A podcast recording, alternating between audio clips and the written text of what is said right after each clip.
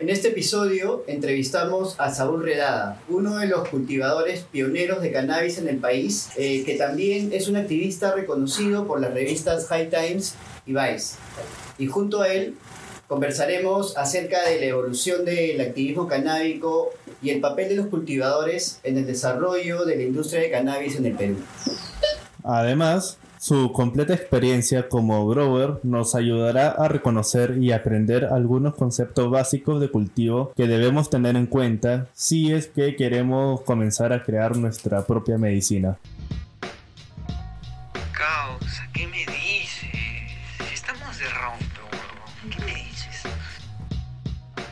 Qué buena hierba es un podcast hecho por usuarios canábicos para usuarios canábicos. Hemos encontrado que tenemos muchas cosas por aprender y por eso en este espacio transmitimos información, noticias e invitaremos a expertos, amigos, gente que admiramos, compañeros, gente que sabe Y que no sabe.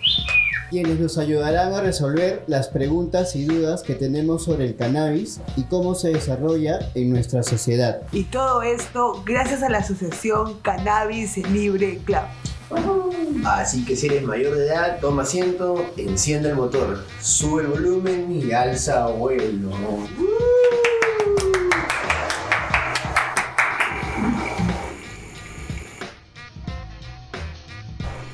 Hola comunidad canábica, bienvenidos a este segundo capítulo de Qué buena hierba. Hoy, junto a Damon Pistón, conversaremos sobre activismo y conoceremos cómo y cuándo comenzó toda la ola verde canábica en el país. En la actualidad hemos logrado pasos importantes, los cuales van a permitirnos como sociedad poder tener alternativas de acceso a la planta y una ley que identifica y otorga derechos a los usuarios, asegurando el fin de los mitos que estigmatizan el cannabis en el Perú. Tenemos aquí el día de hoy al activista canábico Saúl Redada, personaje referente en nuestra comunidad y experto en temas de cultivo. Ha sido parte de diversas actividades y colectivos que han impulsado la desestigmatización del uso de cannabis en la salud.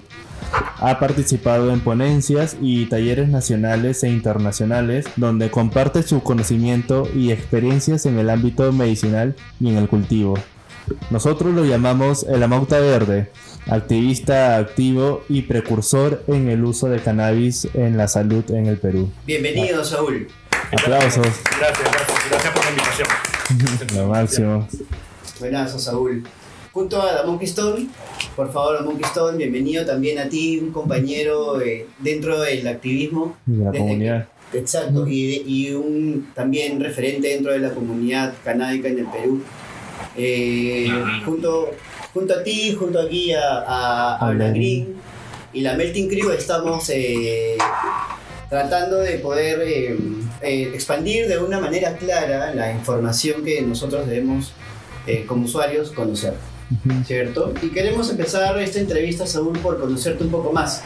¿no? Queremos saber realmente quién es Saúl Redada.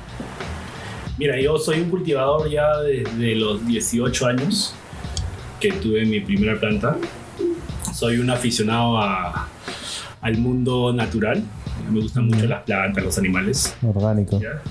Eh, me acuerdo que, que la primera vez que, que vi a personas fumar cigarrillo me preguntaba ¿no? por qué lo hacían. ¿no? Para botar el humo, o sea, no había ningún. O sea, no, no, no- encontraba ningún, ningún placer en eso, ¿no? Y, y- y me decía mismo que nunca iba a fumar, ¿no? Pero después de los 18 años, que cuando, cuando conocí la, la hierba, gracias a un amigo que me fue a visitar, me fue a sorprender, este. Bueno, a los 16 años me fue a visitar.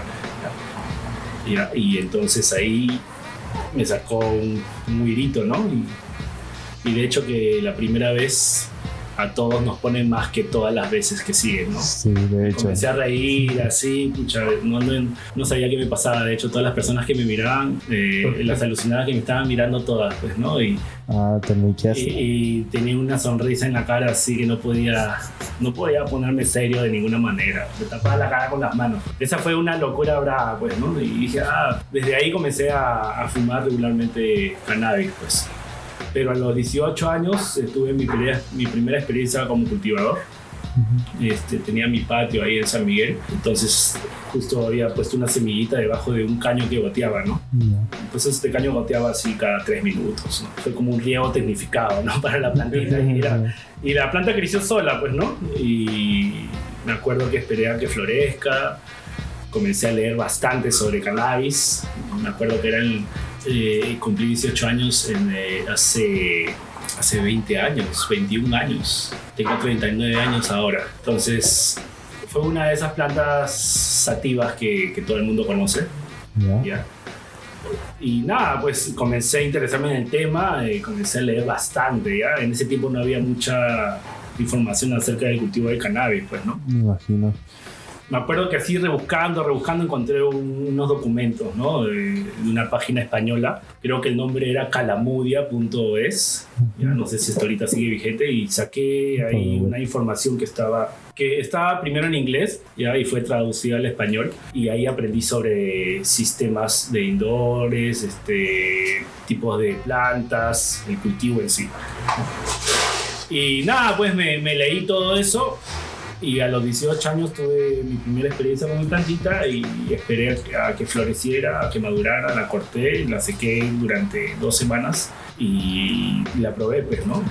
De hecho, que no era la mejor que había fumado porque no, no era tan psicoactiva, pero de hecho, este, en el sabor sí era totalmente diferente, ¿no? Buenísimo.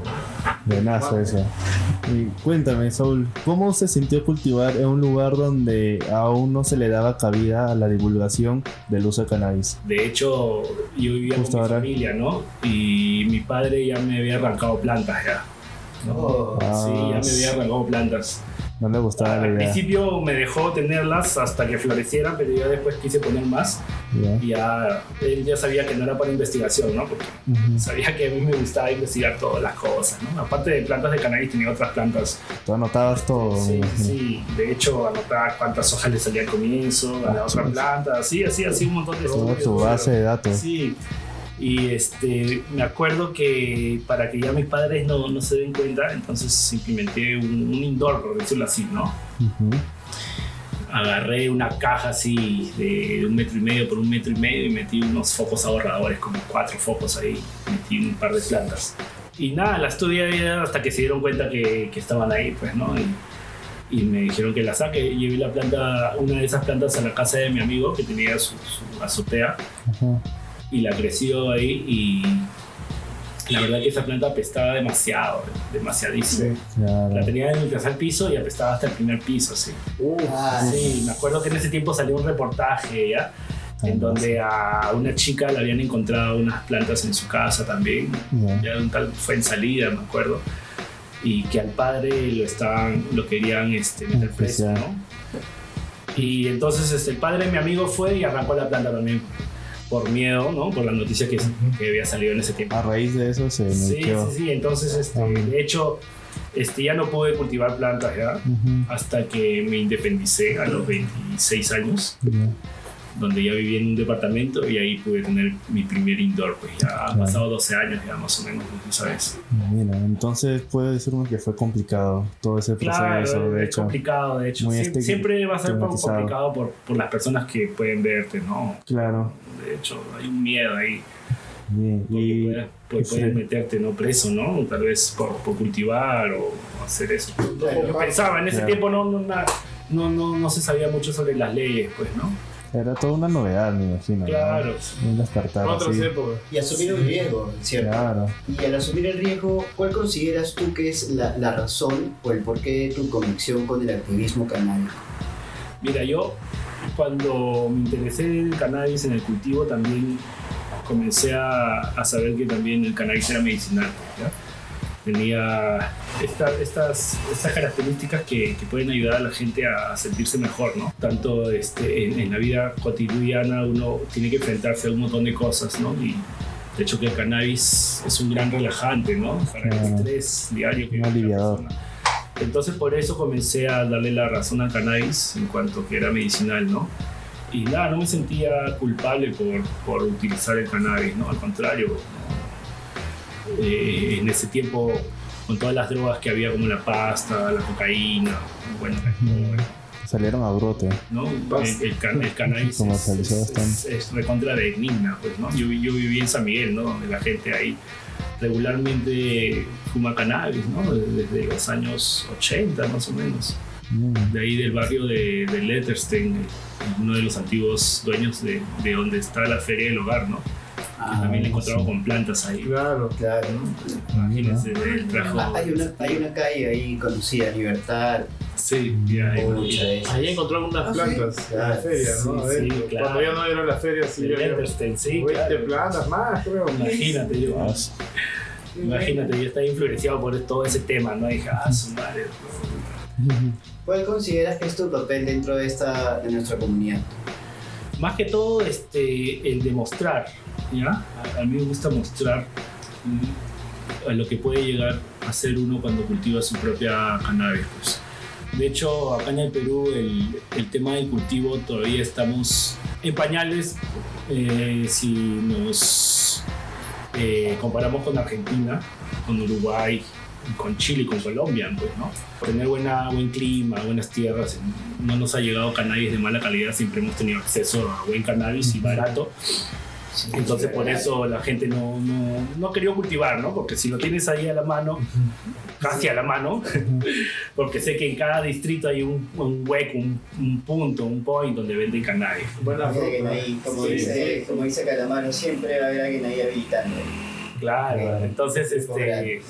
No hay ningún solo punto, distrito del Perú que no sea. Claro. Que no tengo hay y, y- y habilitado por la municipalidad y, y la policía de la, Sí, la- la también, policía claro. corrupta, ¿no? Con fuente soda. Pero, pero imagínate, este, en ese tiempo cuando, cuando yo comencé a cultivar cannabis también sabía de personas que, que tenían variedades buenas, ¿ya?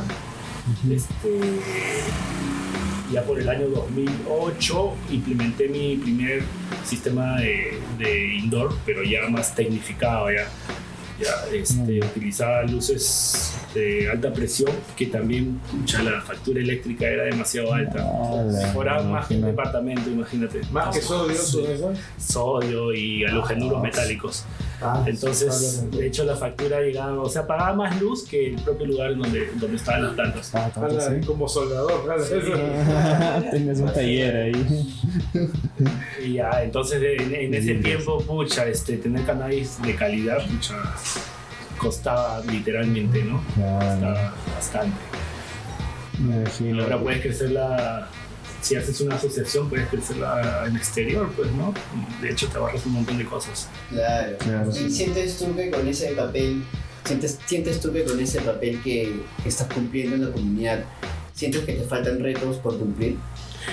Este, más que todo, eh, quiero que las personas puedan conocer, puedan eh, sacarse los mitos de la cabeza sobre el cannabis, sobre los cultivos, sobre las enfermedades del cannabis. O sea, este, quiero mostrar que el cannabis es una planta relativamente fácil de cultivar. mm, lograrla no es tan difícil, ¿ya? De hecho, este, muchos cultivadores pierden cuando la sobreprotegen, ¿ya? Y de hecho tiene... Se, se entiende muy bien ese aspecto porque las semillas ahora están demasiado caras, ¿ya? Creo que es la única planta en el mundo que la semilla puede costarte más de un sol, pues, ¿no? Sí. Puede costarte hasta 100 soles, he visto. Sí, y sí. imagínate, una semilla en 100 soles es Claro. Pucha, es demasiado. ¿no? Pero igual, pues, ¿no? Hay, hay demanda de semillas y de hecho este, una persona se preocupa mucho por su planta porque le ha costado, pues, ¿no? Entonces, en esa preocupación se, se le mete un montón de estimulantes, ¿no? Le, le mete nutrientes que ya está por gusto, ¿no? Claro. Entonces, al final, no, no- la planta no llega a ser lo que ha- habría podido ser si, si no lo hubiese sobreprotegido. Le obstruye la alimentación, ¿no? Por decirlo, ¿no? De hecho, o sea, la planta de cannabis no necesita mucha comida. Ahora las variedades que hay duran máximo tres meses y con, con las a- autoflorecientes son dos meses, imagínate. Entonces, si tú le estás metiendo comida para que se lo chupe en un mes y eso que en ese mes tienes que lavarlo, o sea, le metes comida para una semana o dos y esa comida va a quedar ahí, va a quedar en la planta, o sea, no necesitas meterle mucho. Pues, Pienso mucha que crecer cannabis es simple. también, ¿no? Sí. Ya, ya viene con, con Eh, su Es comida. simple, claro, es, es, es demasiado simple si, si lo tomas así, ¿no? De hecho. Y a todo esto, coméntanos acerca del Grow Shop Growers Perú. Entendemos que es un emprendimiento donde vienes trabajando insumos de cultivo. ¿Brindas también asesorías? Sí, claro, este, estoy formulando sustratos en Growers Perú. ¿Ya? Ahora hay dos tipos de sustrato, el iMix, ya que es un sustrato ligero así para que las plantas puedan, puedan eh, explotar su sistema de raíces ya al comienzo. Y All Mix para, para cuando uno trasplante y quiera comenzar a florecerla o también quiera tener sus plantas madre, pues, ¿no? Claro. Y bueno, también hay nutrientes orgánicos a base de algas y pescado, ¿ya? Y nutrientes eh, minerales, ya de rápida asimilación para hidroponía también. Hace- hace- Hacemos, bueno, hago asesorías también. Y nada, pues en esas ase- asesorías yo muestro paso a paso cómo, cómo tener un buen cultivo, cómo- llegar al éxito total Claro. desde la semilla, ¿no? No, Hasta el secado, así pues, ¿no? hasta el secado de la planta, ¿no? Mm, una asesoría completa, dices. Claro. Y de hecho, este es una misión que, que me he propuesto de, de poder enseñar a todos, pues, ¿no? De alguna manera. Y que las personas vean que es simple, ¿ya? Que, que no se sobrepreocupen por la planta. La planta hasta se cuida sola. Claro. No necesita demasiado manos que, que le metan. Agua y amor nomás y cuidado. Ahora que hay más asociaciones, vas a poder fácil enseñarle más gente. Sí, todo sí. gente que quiere por un tema medicinal. De hecho, también hay bastantes growers que Bueno. saben también, ¿no? Pero también necesitan retroalimentación, Claro. ¿ves? Porque, o sea, tú puedes aprender una cosa que tal vez no esté buena. Por ejemplo, este, si hablamos de semillas, ¿ya? Tú lanzas la semilla y quieres germinar la semillita, ¿no? Muchas, muchos growers piensan que cuando la semilla no se hunde es porque no es viable, pero la semilla se puede hundir cuando se hidrata, o sea, tú lanzas la semilla y se queda flotando encima del vaso. La tratas de hundir no se va a hundir porque tiene aire todavía adentro.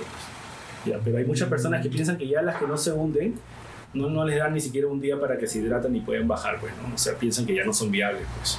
No, Eh, la una, una, una cosita ahí, ¿no? Que puede, que puede perjudicarte al comienzo, pues, ¿no? Claro. Y cosas así pequeñas que, que uno cuando comienza a enseñar tiene, tiene que, pucha, que aprenderlas bien, o sea, no, no puedes enseñar algo que, que tal vez no, no, no se te haya, es- no hayas tenido una buena experiencia, ¿no? Eh, la enseñanza tiene que ser sobre la experiencia de uno, pues, ¿no? Correcto. Y ya que Gris mencionó lo de Growers Perú, ¿qué, ¿cuál es la actualidad de Gepelacio Farms? ¿Es, ¿Aún sigues manejando ese colectivo? Sí, en Gepelacio Farm eh, nosotros probamos distintas genéticas de todos los bancos del mundo ya. De hecho ya llevamos como 500 genéticas probadas desde el año 2008 así. Bien. Ya y conocemos los perfiles eh, terpeno- de terpenos, ¿no? De, de bastantes genéticas, mayormente de THC. Ahora último estamos probando genéticas de cáñamo, este, genéticas que, que producen semillas para comer también. Pero sí, este, en Gepelacio Farm hacemos investigación y desarrollo siempre. ¿ya? Este, y claro, eh, también tenemos semillas también que vendemos a granel también para personas que, que deseen asociaciones también.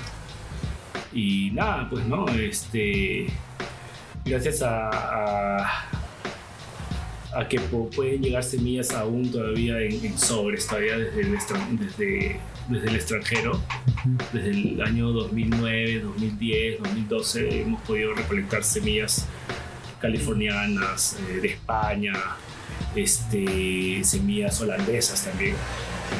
Y ahora también queremos investigar semillas de CBD, pero con alto perfil terpen- de terpenos. Ah, ya.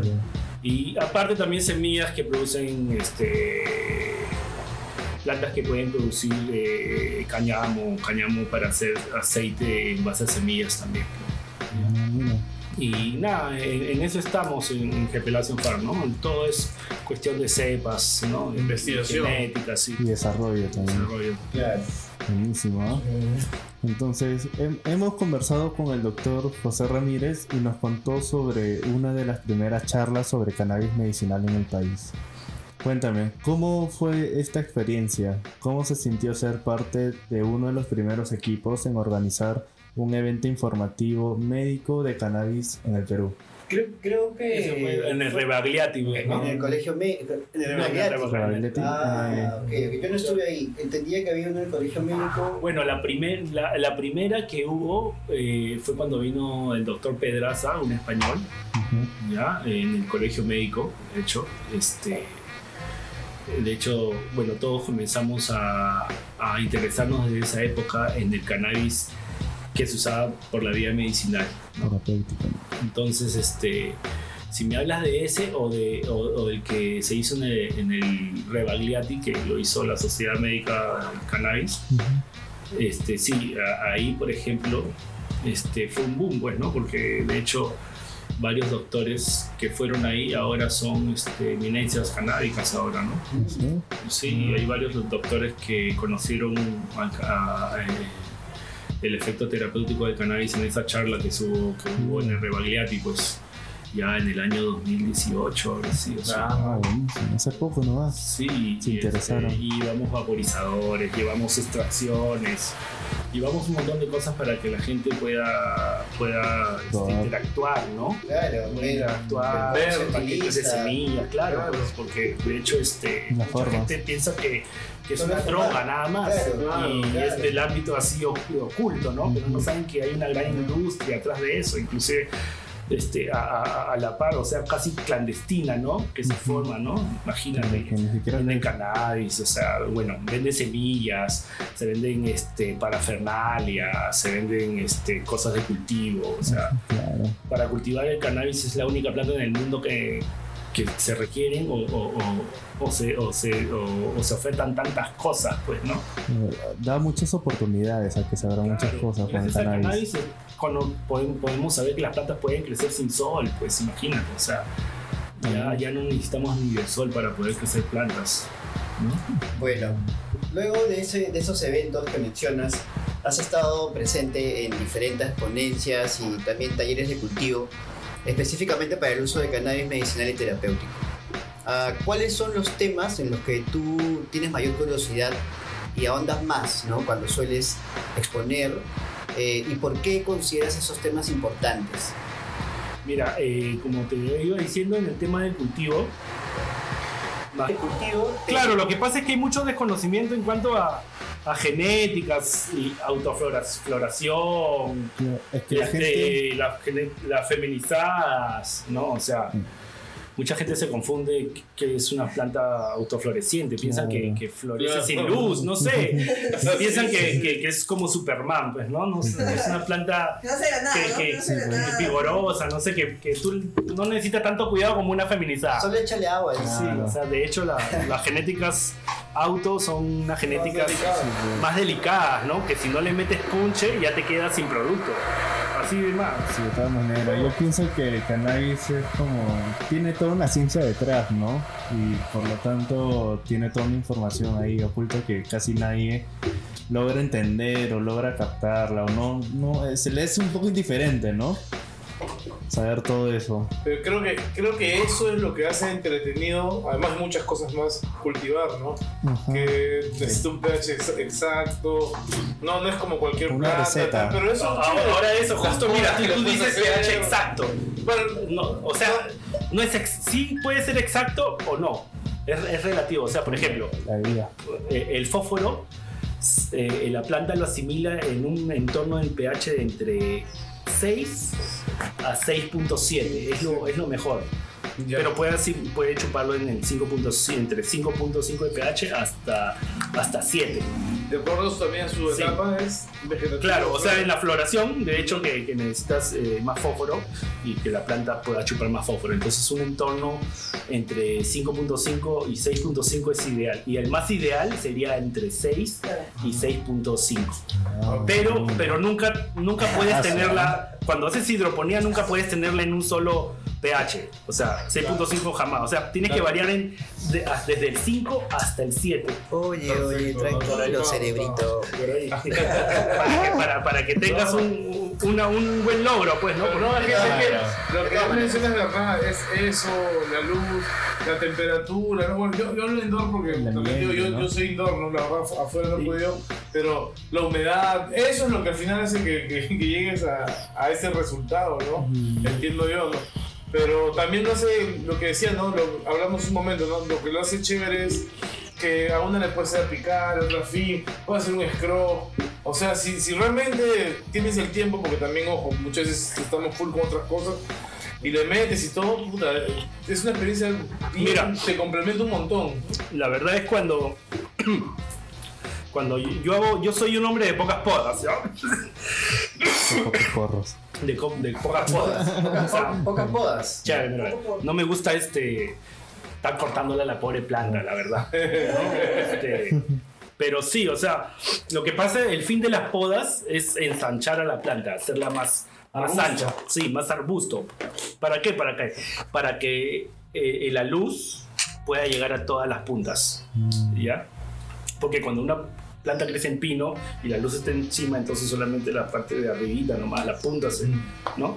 Regresa. Pero entonces, si la planta está abierta, ensanchada, es un poco más chata, entonces la luz la puedes bajar, entonces puede llegar hasta más abajo. pues, ¿no? Pero si tienes 100 plantas, y la, entonces necesitarías este, tenerlas todas tipo pino, en verdad. ¿Por qué? Porque si las anchas las 100, entonces vas a necesitar más luz, más espacio de cultivo, más metros cuadrados, imagínate. ¿no? O sea, si manejas pocas plantas, puedes hacer eso, stopping y las podas. Y Ahora, ese tipo lo- loli, lollipop, creo que le dicen. e- es- eh, eso sí me gusta hacer cuando, cuando la planta ya está muy alta, por ejemplo. como un chupete, ¿no? Sí, como como que le, le sacas todas las ramas de abajo, pues, ¿no? Las dejas, ¿no? Este, con sus tronquitos, ¿no? Nada, toda- todas las yemas, todas las puntitas, todas las puntitas de crecimiento y solamente dejas lo que está encima del top, del canopy. El canopy es, es lo que está en, en toda la parte de encima de la planta, ¿no? Todas las puntitas se les dice el canopy, el mar verde, mar Las dagas. Entonces, cortas todo lo de abajo y dejas solamente que las puntas principales, ¿no? Se, se, y digamos que la, la planta, exacto, tira todo su desarrollo a, a esa parte que has dejado. Más que todo para que al momento de, de- de hacer el harvest no tengas que darte una chamba de cortar hojas de un cogollo de, de este tamaño que está abajo, pues, o sea, ya que mejor no exista y esa energía de ese cogollo eh, esté en la punta de arriba, entonces cortas solamente hojas de un, de un puntón, ¿no? En lugar de, de 10 Ah. puntitas chiquititas y estar, pucha, este, manicurando algo que te, que, te quita- que te puede quitar tiempo, ¿no? De hecho, este, las podas sirven para, para que uno pueda guiar ¿no? en donde quiere que esté concentrada la, la mayor energía para que en ese lugar esté el fruto o la flor, pues, ¿no? Que se Ah, vaya a crecer. más concentrada también. Por ejemplo, hay plantas que pueden tener 100 puntas, pero 100 puntas pequeñas no es la voz. Entonces haces, cortas este, 70, 70 o 80 y dejas 20 puntas buenas, pues, ¿no? Y las principales. Y ahora te encuentras eh, investigando o, o, digamos, estudiando, capacitándote en algo en específico. Ahorita, eh, bueno, investigando sobre todo este, las cepas nuevas, como te digo, de, de CBD y cáñamo que están viniendo. Quiero investigar nuevas cepas altas en CBD que tengan también bastantes terpenos, ¿ya? Aparte que el CBD también tiene un sabor, alucina. Eh, a diferencia del THC, Es diferente. el CBD tiene un, ¿Cómo? un sabor. A mí me pareció amargo. No sé si, si es tú un también ves sabor así. medio como a salvia, así. Oh, bueno, algo Más amargo, vegetal. Sí, sí, sí, sí, sí, un Un sabor más- Pero el aspecto es igual. Más o menos, sí. Las flores sí, las parecidas. flores parecidas, pero no, no, no iguales. De hecho, eh, las flores que, que producen THC son más resinosas, pueden llegar a tener más resina. El retorno, de hecho, es más que el 10%, pues. ¿no? Entonces, este, de hecho, las de CBD para que lleguen a ese retorno, se necesitaría hacerse una chamba ahí o, o comprar unas semillas de CBD, ¿no? Ah, Hechas por un breeder, ¿no? De años, ¿no? De hecho, para hacer una genética en especial eh, y que sea esta semi, semi, semi raza, por decirlo así, porque ahora en el mercado lo que te venden es polihíbridas, o sea, este, mezclas de mezclas de mezclas, ¿no? y, y lo que puede haber ahí es bastante de, este, de endogamia, ¿ya? Y, la- y- y la endogamia no, no es buena para el cannabis. La endogamia es cuando dos parentales del- de la misma línea se vuelven a juntar. Pero eso- es, es como que, pucha, este, este, coger solamente de, un- de una sola raza y mezclar la misma raza y, y remezclar la misma raza. Entonces, es como que la- la- el vigor genética, sí, el vigor genético se va atrofiando, ¿no? Entonces las variedades, las semillas Ah, pueden salir, sí, pueden salir puras, pueden salir chiquitas. Una enfermedad o un virus las puede matar rápidamente, ¿no? O sea, son más susceptibles a enfermedades. es mejor mezclarlo siempre. Sí, entonces lo que, lo que han hecho ya hace como 5 años o a 10 años atrás los breeders es eh, en- encontrar genéticas puras, ya landraces de, de África, ya sativas, de allá para mezclar con, con las que ya tenían, ¿no? Entonces ese nuevo boom ha dado estas nuevas genéticas que tienen nombres distintos como Girl Scout Cookies, Mm, este, Sunset Cherry, mira. este, ge- gelato, ¿no? Y todas estas genéticas nuevas vienen de, de esos cruces, ¿no? Que se han hecho antes con sativas africanas, ¿no? Claro.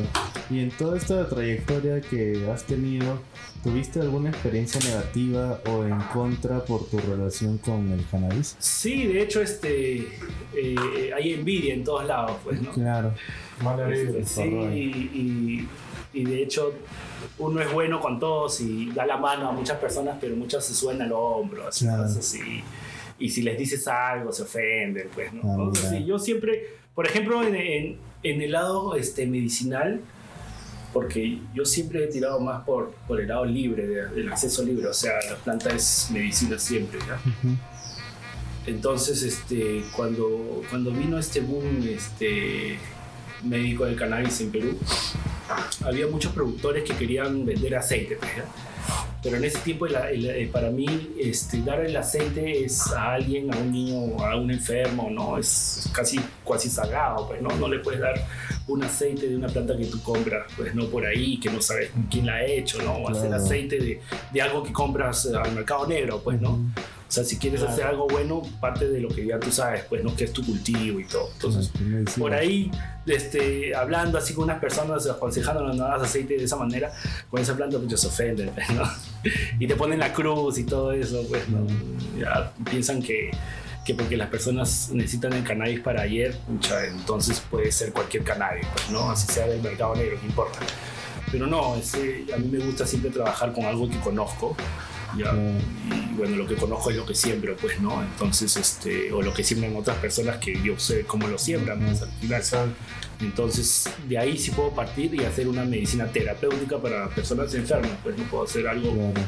algo terapéutico para personas que, o sea, para- de, parto de algo que no, no sé, pues, ¿no? De- Del mercado negro no claro. es bueno partir. Además que creo que, que- que cada cepa tiene un terpeno diferente y Claro, dolencias y, y de, y diferentes. de- y de hecho, del mercado negro no puedes encontrar Exacto, eh, cepas, este, la panetona. Claro, o sea, de hecho no, no puedes entrar cosas para hacerlas aceite, pues no, Claro. no, es- no, no puedes. o sea, digamos, digamos que aún falta valorizar más a ese grower, ¿no? A, ese, a esa persona que tiene ese conocimiento de cultivar cannabis, ¿no? Claro. De- de- claro, de, de hecho, Que está en buenas yo manos. invito a todos a que cultiven su planta, como ¿no? este, que hablen con sus padres y no los dejan, ¿no? De hecho, este, ahora el, el mundo, la sociedad lo ve mejor, ¿no? Hace Exacto. 10 años, pucha, hace 5 años, ahora hace 2 años ya, ya tener cannabis ya es, no, no, no es malo, pues, ¿no? Al Hay más riesgo, creo que salir a buscarlo, fumar en la calle, Claro. los policías corruptos y todo,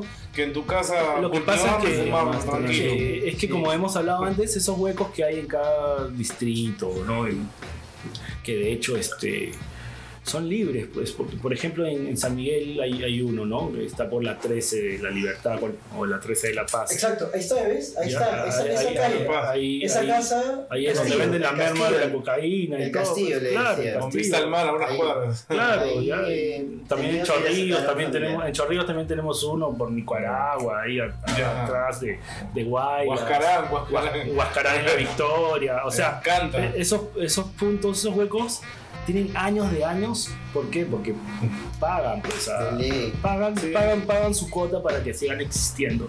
Entonces, de hecho, que te das cuenta que hay ganancia, ¿no? Un montón de ganancias este, proveniente del mercado negro. Ya, y ahí está la hierba también, porque ahí te venden pasta, cocaína y hierba, pues, ¿no? Los tres juntos, ¿no? De hecho, este, es un riesgo al- para cualquier persona que quiera iniciarse en el consumo de cannabis y de estos lugares, porque puede salir al final fumando pasta o un cannabis, de hecho, que no es bueno, ¿no? Se pueden vender Claro, juntos. Claro. De hecho, a ver, como para ir cerrando, y voy, quiero contar una anécdota, ¿no? Ya hablando de, de experiencias negativas. Para ir cerrando la parte de, de conocerte, ¿no?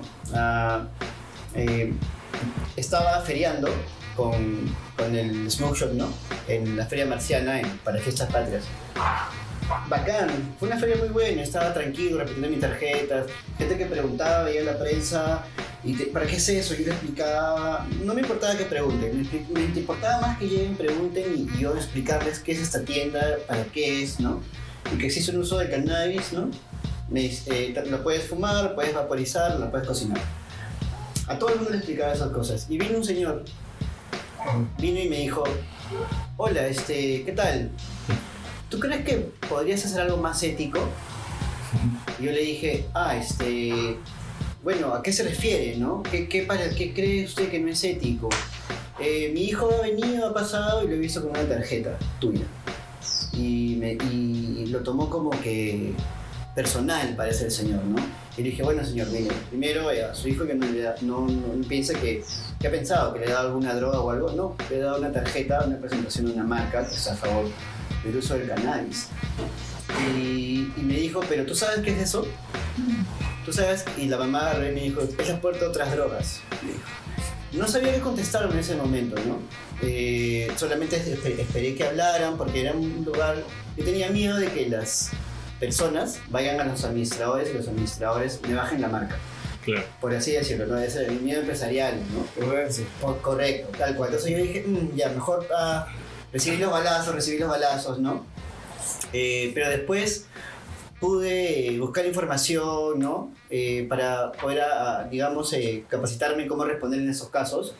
Y encontré una respuesta muy bacán, que decía que la puerta a otras drogas eh, no es la marihuana, sino es el dealer. Porque si la marihuana no estuviera tipificada en nuestra sociedad como droga, no la- el- el- los jóvenes que la quieren No utilizar irían a buscarlo. no irían a buscarla a un dealer, sino le irían a buscar a un dispensario o la fa- misma farmacia, ¿no?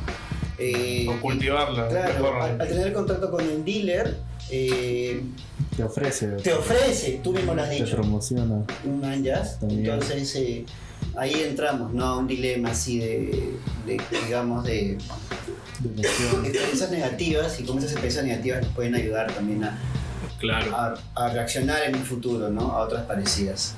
Claro, pero sí, pues no, de hecho, este, la puerta a otras drogas, más que todo, es, es, la, es la crianza que tiene cada persona, ¿no? De hecho, lo- lo- los padres tienen mucha, mucha responsabilidad en eso porque ellos son los que forman al niño, pues, ¿no? Los que dan el ejemplo y todo.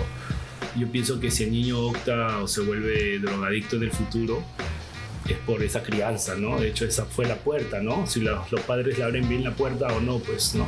Entonces, este, un niño puede comenzar este, con Coca-Cola, pues con azúcar, puede comenzar, pues, ¿no? Es lo más con los tradicional, caramelos, más- pues, ¿no? Claro. Yo a mis hijos no les doy caramelo, pues imagínate los caramelos, pues, que- ¿para qué se? O sea, de hecho, este, chocolate prefiero darles, pues, ¿no? Pero Ah, eh, el azúcar para mí es una droga tan, tan fuerte como la cocaína, pues, ¿no? Si es que Claro. el azúcar te puede matar, te puede dar diabetes, o sea, Sí. o sea, para Realmente- mí eso de la puerta a otras drogas es, es una tontería, pues no, si lo dejas salir a tu hijo un fin de semana ya, y si no lo has educado bien desde pequeño, entonces allá ve tú, pues no, Claro. y uno tiene que responsabilizarse claro, claro. Los padres son los, los que le abran o no esa puerta al, al niño, pues no. Mm. Juzga mal, ¿no? no juzga lo que no conoce y de hecho este, teme a lo que no conoce, ¿no? Y, Exacto. y los invito a que conozcan la- la- el cannabis, pues que lo conozcan bien y que vean que, que no ha matado a nadie, pues, ¿no? En su vida, pues, ¿no? Genial. Entonces, eh, cerramos la primera parte de esta entrevista Y vamos a pasar. Ah, y antes de pasar a la segunda, siempre estamos acostumbrados a hacer unas trivias. Bueno, es una trivia llamada ¿Quién quiere meterse un dabazo? ¿Vale? Ya comenzamos con los juegos. Bien, retomamos la, la entrevista y antes de pasar a la segunda parte, hacemos la primera trivia de, de este episodio. La trivia se llama ¿Quién quiere meterse un dabazo? Eh, estamos aquí con los concursantes Saúl Redada y Damon Quistón. ¿Vale? A quienes concursarán por un gran dabazo. Así que aplausos para ellos. La temática consiste en adivinar, en adivinar la respuesta correcta, ¿vale? Y van a haber tres preguntas. Cada pregunta acertada es un dabazo. Bueno, un hit, ¿no? El hit que pueda eh, meterle en ese momento. Empezamos con la primera pregunta. A ver, ¿cuáles son las genéticas que dan vida a la famosa cepa Skywalker? Ah. Una Ya, bochita. a ver, Bodega, eh, te- opción 1, opción 1. Una Ya, bochita. a ver, creo que- Opción 1. Durban Poison por OG Kush. Ya, Una Opción bochilla, dos. ¿no? ya, Blueberry por Mazar. ya. Opción 3. Lemon Scan por Super Lemon Haze. La última, creo. Blueberry por mazar. Blueberry por Mazar. ¿Tú qué La? Lemon Scan, creo, pero. La última. Sí, pero con. Ganó Saúl. Bien, Saúl. Demostrando todo el background. ¿no? Todo el conocimiento. Vale, vale. Entonces Saúl va ganando un, un hitsazo. Le está metiendo. Por favor. Su premio. Segunda pregunta. ¿Quién es el autor del libro del libro The Emperor Wear No Clothes? Jack Hero. Ah, pero tranquilo. Alternativa 1, Dennis Perron. Alternativa 2, Bob Randall. Y alternativa 3, Jack Herrer. Ya, Herrer. Jack Herrer, tú, Jack Herrer. Aplausos, ganaron los dos. Librazos, libro, libro básico en la, la cultura. ya murió ya también. Hay una sí, copa de él en, en Las Vegas todos los años. Sí, creo que sí. Sí. Un activista católico bien. Sí. Reconocida, ¿no? No, ahora hay bastantes cepas. es el- Yo una vez, Jack porque-. Jack, Jack, Jack, este. No, este, hay una Jack the Ripper que viene de Jack Herrer. Sí. Tenía esa. Free Jack. Es eso. También, también. No, Free También hay, hay una este, del banco, eh, Jack, Critical Jack también, puta, bravo, bravo. Pero no, no es, acá no, no, no es muy comercial, ¿no? O sea, Este, es que Jack Herrer es una genética sativa No y, tampoco. y es alta, es bien alta. Y, y- y, bueno, los cogollos no son tan índicos, ¿no? Son, si tú ves los cogollos así espaciados, pues, ¿no? No, no ves así como le gusta, ¿no? Así compacto, así roca, ¿no? Sino que ves así una paleta espaciada, así. Pero sí, resinosa y, y buen sabor. Se demora un poco en florecer, pero sí.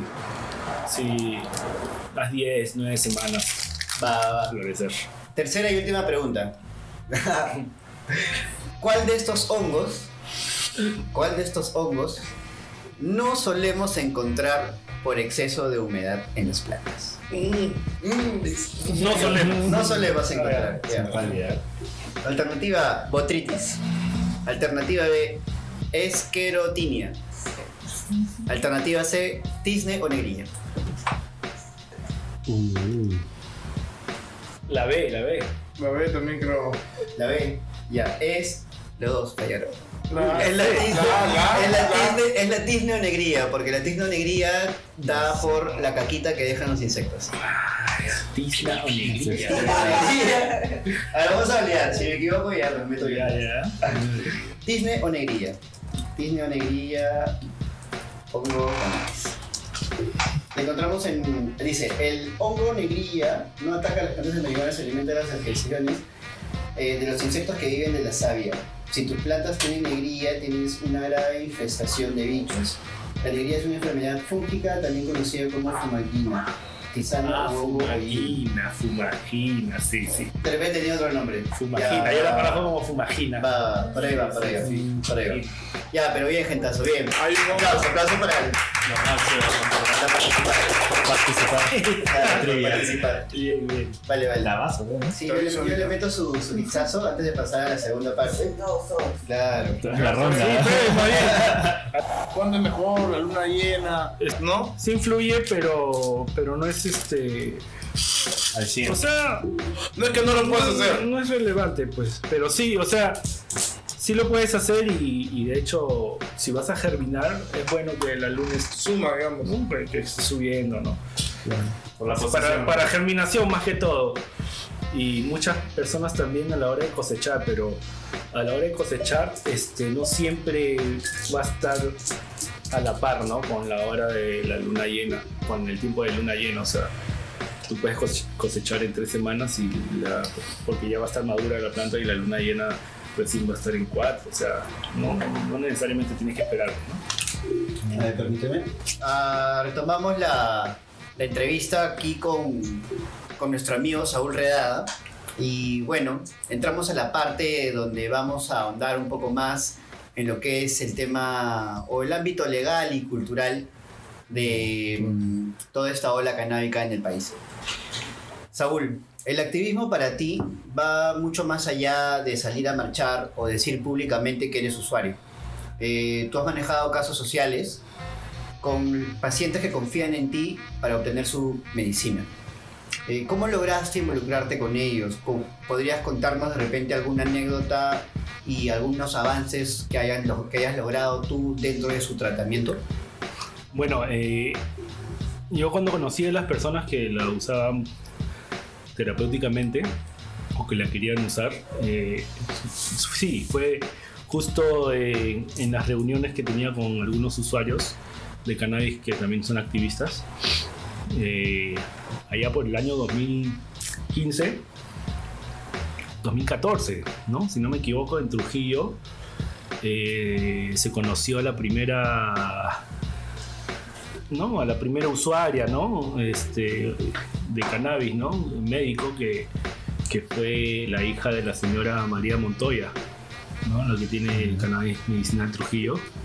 Entonces yo, yo supe de ella porque un amigo este, activista vi- vivía allá en Trujillo, ¿no? Me dijo, oye, acá este, esta persona salió a la marcha y, mira, ¿no? Y, y me mandó las fotos, ¿no? Y yo dije, ah, soy la primera persona que usa o que quiere usar cannabis médico acá en el Perú, pues no, para mí fue todo un boom, ¿no? Que una persona que no era del ámbito este, recreativo, así como, como nosotros somos, que no era tan joven tampoco y que tenía una hija que, tenía, que tiene epi- epilepsia, ¿no? Desde el nacimiento. Entonces, este me, me, me llenó de satisfacción ver una persona que también aboga por el cannabis, pues no, aparte de nosotros. Entonces, eh, mi primera reacción fue mandarle, ¿no? regalarle cannabis para que hagan aceite allá, ¿no? Mandé como 14 gramos de, de una variedad este, alta en THC y la prepararon y le hizo bien, ¿no? ¿No? Fue, la, fue la primera vez que, que comenzaron a usarla, ¿no? Y de ahí a- al otro año ya acá en Lima ya aparecieron las madres también, otras madres también que tenían el colectivo Buscando Esperanza, también comenzaron acá también su activismo también, en donde también en una de las marchas que hacíamos todos los mayos, todos los sábados de, primer sábado de cada mayo, ahí las conocí pues, ¿no? Este, me acuerdo que en el 2015, ¿no? Este, yo con un amigo convocamos a, a una reunión de varios eh, varias páginas ya de Facebook donde- que, que eran activistas canábicos, ¿no? Sí, y hicimos una reunión en, en la plaza de Barranco, ¿no? Y me acuerdo que esa, que esa marcha de ese año fue la, la, la- la más numerosa hasta, hasta- No, nunca ha habido tantas personas marchando por el cannabis, ¿no? Me acuerdo que fueron más de mil personas, ¿no? Y la policía este, nos resguardaba, así, tipo, tipo como hacen con las barras bravas, pues, ¿no? Que no, no- no-. ¿no? Simplemente estar a los, a los costados, ¿no? Me acuerdo que todas las personas fumaban, ¿no? O sea, era pucha, una locura, ¿no? Una Una locura, ¿no? Pero varias veces, esa fue la primera vez que se marchaba y, se acordó marchar desde, desde el parque Washington hasta Francia, porque antes solamente en Francia nomás se manifestaba la gente y no, no se marchaba, pues, solamente se quedaban ahí, pero ese año, en 2015, yo, yo, yo dije, no, yo, yo solicité que, que, que se pueda marchar, pues, ¿no? Para, para poder mostrarnos, ¿no? Porque si nos quedamos en un solo lugar nadie nos va a ver, entonces en una marcha, ¿no? Como que éramos más vistos, ¿no? Entonces ese año se hizo la marcha, la primera marcha desde Washington a Francia.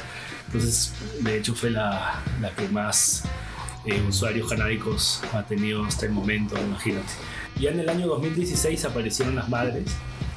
Este, y bueno, también ahí conocí madres y, y- y les regalé, pues, ¿no? Aceite, ¿no? En ese tiempo me acuerdo que, que se hizo un, un cultivo clandestino ahí en, en San Miguel, ¿ya? Eh, el sistema que se usó ya fue un sistema hidropónico que, que yo lo habilité, ¿no? Y que lo llevaron allá, pues, y, y ahí lo, lo- lo colocaron todo. Y me acuerdo que, que salieron las noticias, pues, ¿no? Y dije, ah, su madre, todos los baldes, todo eso, ¿no? Y me acuerdo las madres llorando, todo. Y, y eh, al otro año, que fue en 2017, ya fue, fue, fue ese allanamiento, ¿no? En febrero. En mayo de ese año fueron las madres a, ¿no? a manifestarse, todo, ¿no? Y me acuerdo que ahí fue la primera vez que yo ya había formulado unos aceites, ¿ya? La primera vez que hice unos aceites fue para una sobrina mía que, que había pasado, eh, había tenido una operación a las rodillas, era una niñita de tres años, entonces este, le habían recetado tramadol, ¿no? Porque le dolía bastante, entonces en lugar de eso, sí, en lugar de eso, este, me, me, me, me, me dijeron, ¿no? Este, oye, tú puedes hacer algo de cannabis que sabemos que puede servir para el dolor. Ah, ya, pues. Entonces fue la primera vez que hice cannabis, ¿no? Dice RCO ahí. Sí, hice Rick Simpson Oil y, este, y le hizo bien, mágicamente. A la, o sea, hasta yo me sorprendí, ¿no? Y esa fue la primera vez que, que tuve la oportunidad de hacer un aceite de cannabis. Y nada, pues no, comprobé que sí era verdad, ¿no? Que, que en verdad funcionaba y mejor que el tramadol aún. Y nada, pues ya de, de ahí hice este, aceites formulados con la cepa Therapy, ¿ya? Eh, y CBD Yami, ¿no? También las mezclaba con cepas altas en THC. Hace tiempo eran este, LA Cheese, ¿ya? Critical. Y nada, este, regalé varios aceites después de este allanamiento a las madres que se habían quedado sin, sin el soporte ¿no? de este cultivo. Y les hizo bien a varias, ¿ya? inclusive a una, a una madre eh, que su hijo no paraba de convulsionar, ¿no? A los tres días de haber tomado el aceite ya dejó de convulsionar hasta el día de hoy, ¿no? O sea, el chivolo, no, no- el niño no caminaba, ¿no? Ahora el niño camina, ¿no? Y va al colegio y todo, ¿no? Está, está feliz, ¿no? Antes la madre vivía acá en Lima, ¿no? Por, por la causa de tener a su hijo siempre hospitalizado, ¿no? Ahora ya puede vivir allá en el norte del país. Calidad de vida. Sí, Hay sí, no en todo esto, ¿no? De hecho, este, el tratamiento canábico, muchas madres ne- necesitan eso para los hijos, ¿no? Muchas personas que también sufren dolor oncológico, ¿no? De hecho, este, gracias a, a que se conoce terapéuticamente, se ha podido llegar a más personas ahora, pues. Ya, y, y también ahora es visto de otro modo, ¿no? El cannabis, ¿no? Y ahora sí hago, hago bastantes aceites para, para bastantes personas que, que lo necesitan, ¿ya? Bien. Eh, tengo una pequeña asociación donde ahí este, repartimos aceite, también eh, costeamos aceite para personas que no, no, no pueden ¿no? económicamente. Sí. Ujú. Entonces, este, podemos un poco jugar, ¿no? Este, con algunas personas que pueden pagar el tratamiento y con otras que no, ¿no? Y con ese dinero se puede pagar el tratamiento de las que no pueden. Claro. Entonces ahí, ¿no? Este, me he dado cuenta que, que para tratar este tema canábico, este, tiene que agarrarse con pinzas, ¿ya? ¿Por qué? Porque ahora no, no cualquier este, cannabis puede usarse terapéuticamente, ¿ya? Como, como dije antes, este, mucha gente se mandó a hacer aceite de, de- de cannabis hecho de- en el mercado negra- negro, pues, ¿no? Crecido, crecido de forma, este, así con, con plaguicidas, con este que puede tener hongos, ¿no? bacterias, ¿no? y esto a la larga no, no va a hacer bien a las personas. ¿no? De hecho, este, el cultivo de cannabis para el uso terapéutico tiene que ser un cultivo limpio, de todas maneras este, supervisado por personas que conocen sobre el tema. Pues. Sí. Y según tu experiencia, ¿crees que con la ley 3681 y sus modificaciones referidas al cultivo asociativo para fines medicinales y terapéuticos se está democratizando en el acceso a la planta? La ley está, está bien hasta el momento en que nos limitan el, el libre acceso Ya. ¿ya? Y, y que nos limitan el más que todo este la información no porque si bien el estado ha aceptado que el cannabis es médico no lo ha divulgado no como se debe no Inclusive estamos estamos esperando una reglamentación no Claro. que, que tal vez nos juegue en contra si es que no se hacen bien. ¿ya? Pero este, se ha avanzado bastante. De hecho, acá en Latinoamérica, poco de los, uno de los pocos países que ha avanzado rápidamente es el Perú, ¿no? Si Chile ha comenzado antes que nosotros, todavía no ha terminado. Nosotros tenemos una mejor ley médica para, para el cannabis acá en, acá en el Perú, pues, ¿no? Que, Claro. que Chile. Pero sí. Ahora estamos esperando la reglamentación, ¿no? De la nueva ley que ahora se ha dado el visto bueno de que los asociados a, a un cultivo puedan, puedan tener, ¿no? Plantas, ¿no? A partir de dos personas. Entonces, de todas maneras, este, eso nos facilita el acceso a, las plantas, pero ahora solamente esperar la reglamentación que cómo, no, cómo va a venir no, no, lo sabemos porque todavía no, no nadie se ha metido en el tema, no, no hay este, en el gobierno personas idóneas que puedan hacerlo, pues, ¿no? De hecho necesitan información. Ahora con este nuevo gobierno todo es nuevo, pues, ¿no? Vamos a esperar. ¿Y cuál crees tú que, que es el futuro de esta iniciativa, ¿no? Esta ley, sus modificaciones, eh, las últimas modificaciones que se han dado, de qué nos amparan ¿no? con estas nuevas modificaciones para ti. De hecho, eh, nos ayuda bastante en cuanto a, al acceso, como dije, ya que si nos asociamos a partir de dos personas podemos ya tener un, cultivo ya de cannabis. Pero muchas personas este, desconocen de, qué manera lo pueden hacer, o sea, muchas personas piensan que ya uno puede eh, autocultivar para el uso médico, ¿no? Acá en el Perú el Estado diferencia el uso médico del uso recreativo. Ya con la ley se nos da claramente eso. Si bien el cannabis eh, es solo uno, el Estado lo, lo- lo ha diferenciado en dos. ¿ya? Entonces, ahora, eh, si bien el uso, el uso no está penado por la ley, ni el cultivo para el uso personal tampoco no está penado, este hay mucha hay mucha este mucho vacío en cuanto a, a cómo poder nosotros poder cultivar legalmente pues no si bien sabemos hay, hay empresas que ya lo están haciendo eh, pero lo están haciendo y han tenido que soltar de hecho han tenido que invertir tiempo y dinero pues no y de hecho no muchas personas se pueden dar ese lujo pues no de, de- de invertir una millonada no para poder tener una planta que les hace bien pues no sí. Yo veo que la ley está está enrumbándose bien pero falta esa reglamentación no de hecho hay que hay que meter las manos en, en eso para que no salga en contra ¿no? de los usuarios médicos. ¿Tú, tú crees que o sea, está bien que la gente forme sus asociaciones?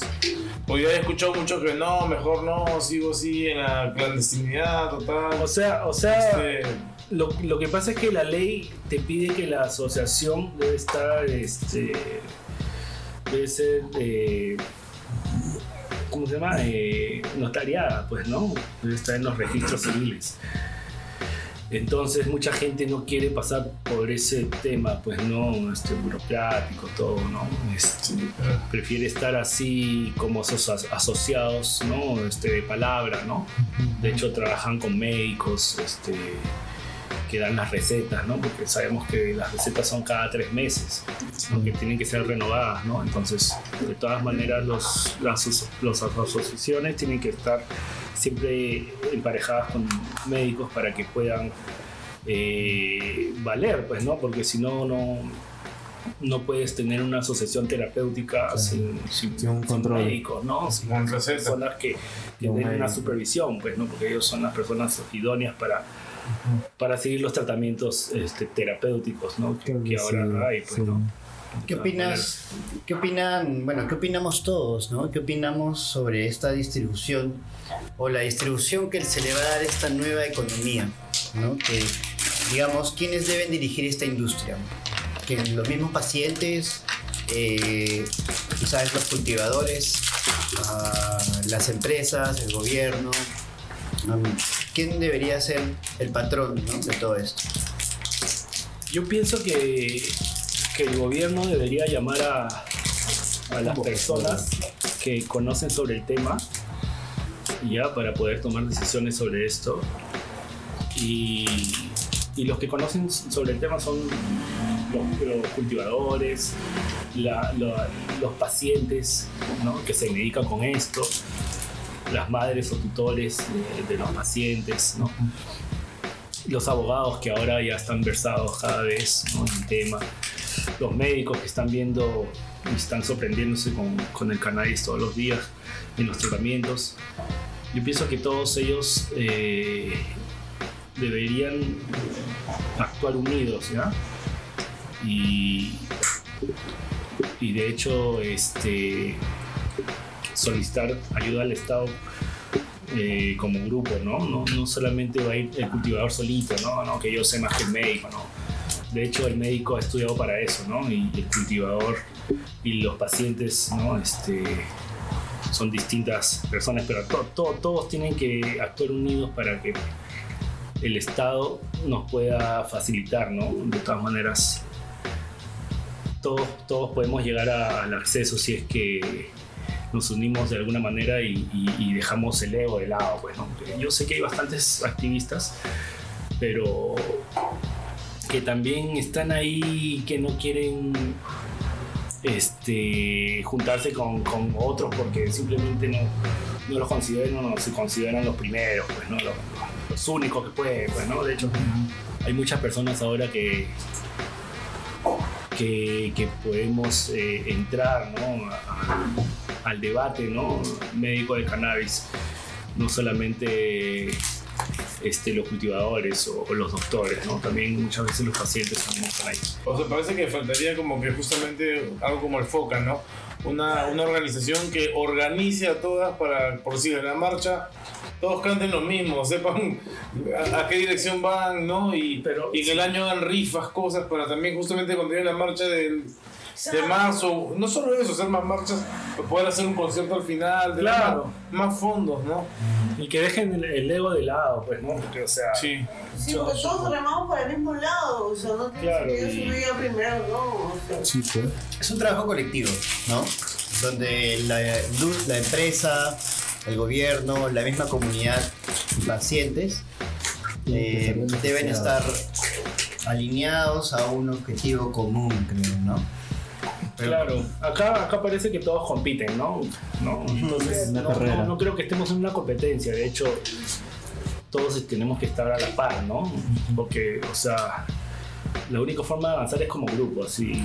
Sí, uno esa- solo no puede hacer. En esas condiciones, mira lo que se ha avanzado y la Claro. gente estaría Exacto, en un exacto, bloque es un como... buen- es un buen punto. Y más que todo también con, convocar a la gente, pues no, no, no es que no los convoques y, y ya, pues no, no, no te quedas callado y no le dices, oye, brother, ven, que yo te conozco hace años. Y, Claro, Ah, el no. sueño económico tiene que salir mucho del closet, por así decirlo. Claro, claro, ¿no? claro. Como que, Pero también lo que sé es que también hay muchos malos elementos que se han metido así, o sea, gente que en verdad no tiene principios, ¿ya? Y, y se ha metido a, a la par y en verdad yo pienso que, pucha, alguien que ya está torcido así ya no se puede enderezar, pues, ¿no? O sea, y, y de hecho hay que limpiarnos, ¿no? De, de- de- de todo eso, ¿no? Pucha, porque no, no, uno no puede confiar en el otro si, si el otro no, no tiene principios éticos, no es moral, ¿no? No, no- no puedes estar jugando con una persona que, que no es sincera, ¿no? Que, que no, no, no es este, honesta, ¿no? Bueno, O sea, y, que, sabe, y ¿no? que se le ha probado que no lo es, o sea, ¿no? En el transcurso te has dado cuenta, pues también. Claro, a veces uno, confía de. Uno peca de, de sano, pues a veces, ¿no? Claro, y, y eso es lo que ha hecho que, que nosotros, pues, que bueno, que, que, que el rubro recreativo, o como que queramos llamarle, no, no se haya hecho nada, pues no, solamente Exacto. hemos avanzado por el lado terapéutico, medicinal, ¿no? Porque sí. todo por la presión de los sus pacientes. medicinas sí se han movido, lo que sé, más allá de. Claro, po- porque No. simplemente no, no hay miedo porque es un derecho, ¿no? Ahora, para el lado eh, recreativo sí falta bastante. En cuanto más que todo, este, el acceso, ¿no? O sea, ahora uno que, que no es paciente, este, o tiene su planta o, o tiene que ir a- al mercado negro, pues, ¿no? Sí, a- a- Así Ahora lo, lo que, lo que se puede hacer también es, es hacer asocia- asociaciones que no sean terapéuticas, pues, ¿no? Como en España la hay. Acá, de hecho, en el Perú está penado eh, la venta a terceros, ¿no? Entonces, si en un grupo de 20, 30 personas este, es un círculo cerrado y pueden tener sus plantas, ¿no? es chévere, ¿no? Tampoco no tienen que eh, lanzarlo a los cuatro vientos que tienen eso, pues, ¿no? Sí, ¿no? Simplemente, exactamente. ¿no? Entonces, ahí vamos, pues, ¿no? O sea, y, y estas asociaciones pueden ser o no, o contener o no pacientes terapéuticos también, pues, ¿no?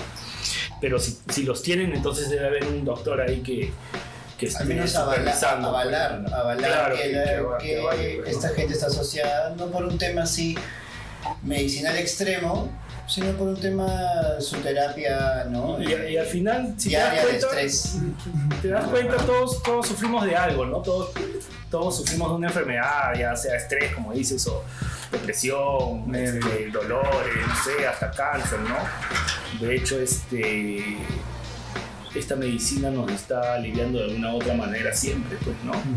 No, no, no, no creo que sea tanto el uso recreativo, ¿no? es más el uso este, medicinal, ¿ya? Yo pienso que todos lo usamos medicinalmente.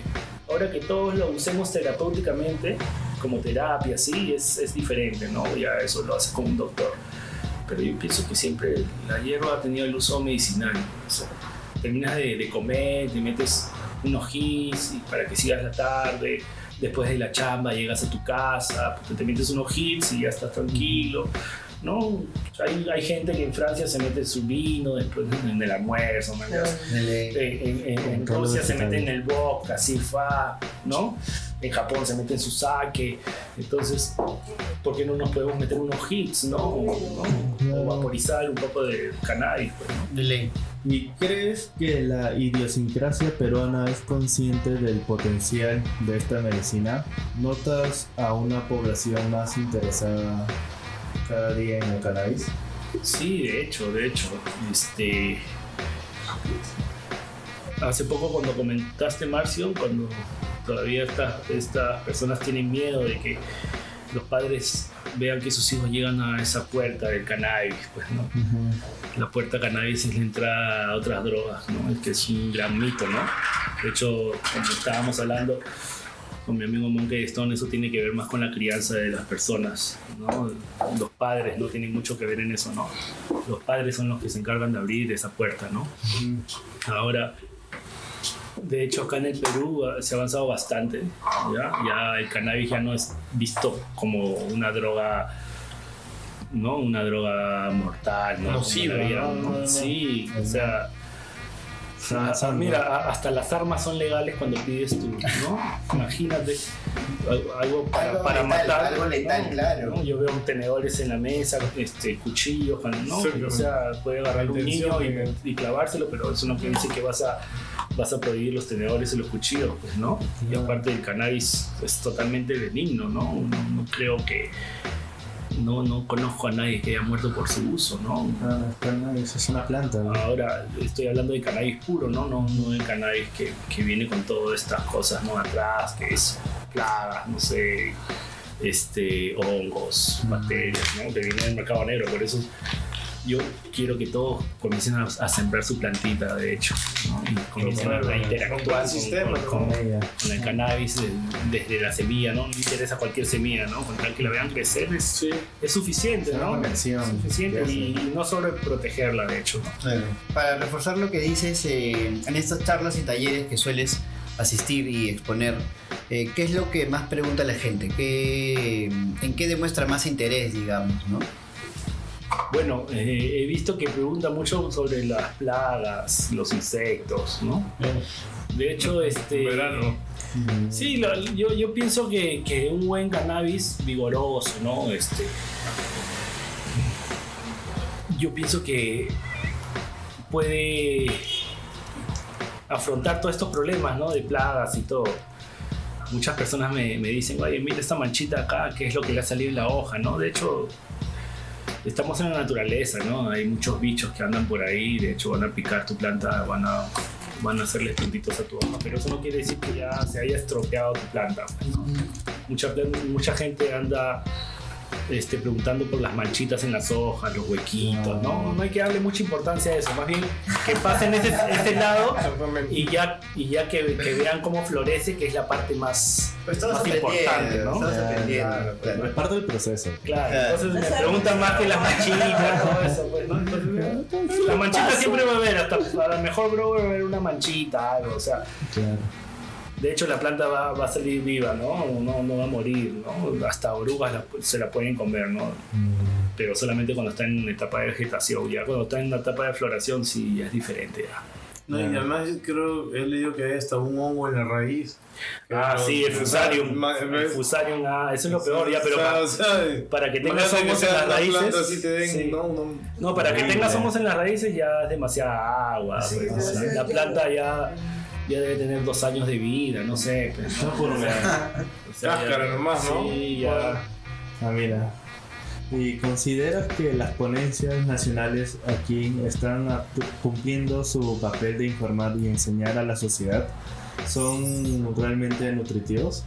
Sí, ah, sí, sí. He estado y he escuchado bastantes. De hecho, ahora las ponencias que dan son más terapéuticas o médicas. Y bueno, sí, de, de hecho han avanzado bastante los médicos en cuanto al conocimiento del uso del cannabis y, y los ratios, ¿no? las formulaciones, de, la dosis de cuánto tienen que usar para cada enfermedad. ¿no? De hecho, gracias también a investigaciones en otros países, ¿no? los médicos de acá de Perú están versados en el tema. ¿no? Las ponencias que hacen, de hecho, son buenas, son informativas, ¿no? nutren de hecho la mente. Sí, estaba presente desde talleres artesanales, como la del tío Sam, ¿no? hasta... Claro, hasta, bueno, un live racing que pudimos... Eh, pude ser espectador de cómo hacer un live racing en Cusco, ¿no? Por la, por la Meeting Crew. Bueno, sí, yo sí he visto que las, las ponencias eh, eh, nacionales eh, tienen todo el... Hay gente capacitada que puede dar, compartir su conocimiento y con, con aval, ¿no? Eh, eso es lo que he podido ver. Y de ahí creo que eh, en lo personal me falta viajar afuera y ir a eventos canábicos afuera para poder comparar. ¿no? Claro. De hecho, entonces he estado afuera y Monkey también ha estado afuera viendo en, en, bueno, Acá en, acá en Perú sí tenemos buenas, o sea, las personas están versadas ya. Incluso ya casi ya de afuera no necesitamos ya que vengan ya a enseñarnos nada. Sí, pues. Es más, ya estamos mandando ya. oye. me parece bacán que incluso la universidad ya está tra- ya dando clases ¿no? de esto, hablando Sí, de la- cannabis y desarrollándolo también. Claro. Me parece O sea, chévere. es, es, es, es totalmente sorprendente. Ha, ha avanzado bastante, ¿ah? Hasta la San Martín también. Sí, La San Martín también va, va con el doctor Ah, eso, Zamora también. eso no sabía. Sí, Mira tú. así por ahí también. Esa universidad también se Pero yo iba más a lo, lo que hablaba inicialmente. Es, yo he visto gente que ha venido de, de Chile, Argentina y se han quedado una grata impresión con, extracciones, Sí, moños, sí, sí, sí. bien aso- asombrados. Acá Los argentinos, que son buenos cultivadores también, los de endorso y todo, han venido hoy, se han quedado bien maravillados con buenas extracciones. Claro. Las extracciones, eso Sí, bastante. Sí. Sí, sí, sí, sí, sí, de sí. y de, de eso sorprendió bastante. Y se ha desarrollado un montón. ¿Qué les ha sorprendido? ¿Les ha sorprendido la, la calidad que tenemos? O sea, O sea, no Claro, pensaban encontrar eso, ¿no? Pensaban que estábamos fumando todavía. Pensaban que estábamos fumando yo y haciendo un blog todavía. Ah, de Uruguay sí. también se han quedado así Claro, asombrados. sí. no, no tienen, o sea, como no tienen lo que dice Saúl, que este, el acceso al, al, por así decir, a un cultivo este, masivo, económico, por así decir, que es el mercado negro. ah, ya, ya, ya. Su cultivo negro, por decir, es carísimo. Por ya. Exactamente, sí. no, por tienen, supuesto. no tienen tampoco esa, esa solvencia y tampoco tienen la capacidad de nosotros importar, que tenemos la capacidad de importar de China o de construirlo de repente nosotros, ¿no? Para no- nosotros creo que estamos más avanzados en las extracciones que puedo decir que Argentina o que Sí, a mí me decían, por ejemplo, en Argentina que no había mucha extracción por la crisis que tienen, solo pueden cultivar ya para pagar la luz. Extracción es todo, ¿no? También es un presupuesto aparte. Y por eso en Argentina no se, no se consigue tan fácilmente o tan barato extracciones. Pero acá sí, en verdad, se han quedado asombrados. ¿no? Pues. Va, vamos entrando a la parte final de lo que es ley y cultura, ¿no? Am, hablábamos sobre usuarios medicinales y recreativos, ¿cierto? Y llegamos a la conclusión de que, es, que bajo tu punto de vista, Saúl, existe un uso medicinal, sencillo, ¿no? Un uso medicinal. Am, y entonces, ¿dónde eh, está la formalidad para el usuario? El usuario que fuma una pipita, el usuario que es criminalizado en un parque por fumar una pipita, tiene que tener su registro medicinal, por así decirlo, o es usuario, es un usuario terapéutico que no necesariamente tiene, no, no requiere un permiso, ¿no? ¿Dónde queda ese usuario que solamente compra eh, una de las 500, compra un, un cox de 20 soles, ¿no? ¿Cierto? Ocasional, ¿no? ¿Dónde podríamos ubicar a esos usuarios? ¿O cómo tú, dónde los tipificas? ¿Cómo los catalogas? ¿Dónde los ubicas? Esos usuarios todavía están. Bueno, est- estamos todavía en, en- en esa línea delgada, ¿no? Entre lo legal y lo ilegal, ¿no? De hecho, sabemos que el, consumir cannabis no es un delito, pues, ¿no? O sea, partiendo de ese hecho, entonces cualquiera puede hacerlo en, en los lugares en donde se puede hacer, pues, ¿no? Lugares abiertos, ¿no? Ahora que la autoridad no esté enterada de que el uso del cannabis no, no está penado, entonces es diferente, ¿no? De hecho, este, tienen que estar informados, pues, ¿no? Ahora, por usar cannabis uno puede, puede estar investigado 15 días, pues, ¿no? A ver si tiene contacto ¿no? o, o- o- o tiene tráfico ¿no? o participa en el tráfico ilícito de drogas, pues, ¿no? Claro. Pero no, no debería ser así. pues, ¿no? la, la policía primero tiene que investigar primero y de ahí, este, eh, de ahí, este, ¿cómo se llama? Sacar una conclusión, algo. Sacar una Sí, hipótesis, ¿no? Hay sí, investigación. Sí, pues. O sea, primero tienen que investigar. Pero no y, criminalizarte. claro, y de, ahí, y de ahí recién tienen que ir y ¿no? enmarcarte, ellos, ¿no? ellos agarran, llegan, sacan todo y Ellos ponen su primero- noticia. Ellos primero te Cayó. y de ahí te investigan. Claro, cayó tal. Maldito. Ya. eh. No, ellos primero te marrocan y después te investigan, ¿no? Lo primero que tienen que hacer es investigar, ¿no? Y ya de ahí. Sí, pues. De hecho, el usuario todavía está en, ese, en esa línea, ¿no? De temor, ¿no? Que vaya a ser criminalizado por el uso del cannabis, pues, ¿no? Claro. Ahora, en cuanto a, a- a los que lo usan, ¿no? Para un fin terapéutico, de hecho, se registran en el portal de Digemic, ¿no? Y ya con eso pueden dar fe que lo que están haciendo es para uso terapéutico, pues, ¿no? Claro. Bacán. Es un poco, de hecho, este te aseguras un poco, pues, ¿no? De hecho, la libertad, con la libertad no se juega, pues, ¿no? Entonces, si, si estás mal y, y la usas, los invito a inscribirse en el Digemil, ¿no? Para engrosar las líneas de los usuarios terapéuticos que ahora Digamos que no hay necesidad de demostrar que eres usuario con un registro o algo. Simplemente la sociedad tiene que saber Que lo que se está haciendo Claro. no es nada Claro. malo. De hecho. Una pregunta que quizás suene interesante para nosotros.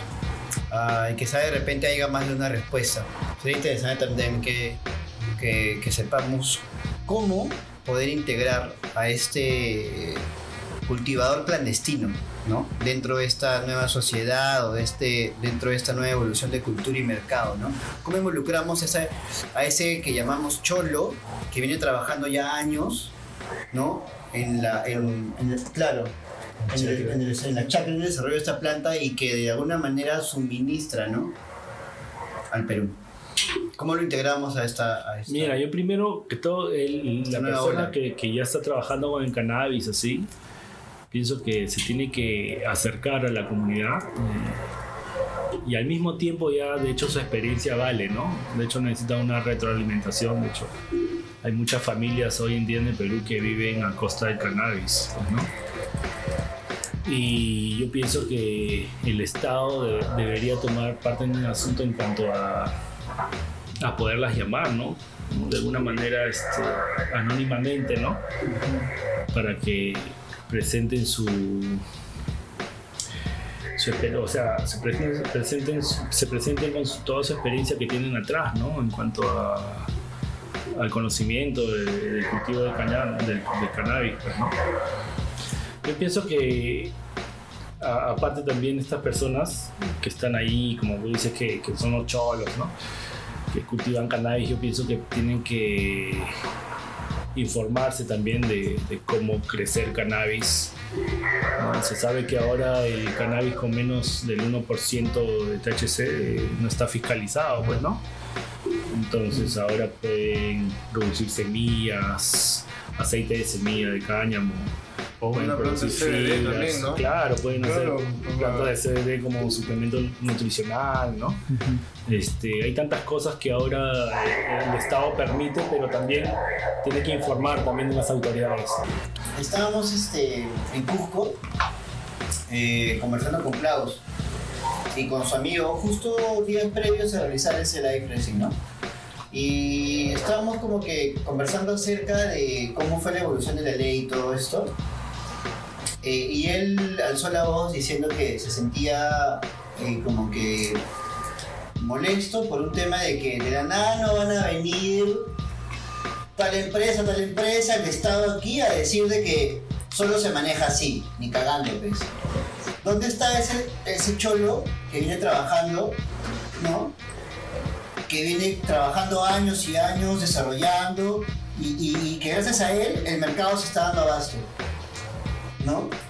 Donde que ahora vienen a valorar la huevada de la nada, ¿no? Vienen a valorar aquí la ola, cuando ya hay gente trabajando en eso, no, no debe ser así, ¿no? De la nada.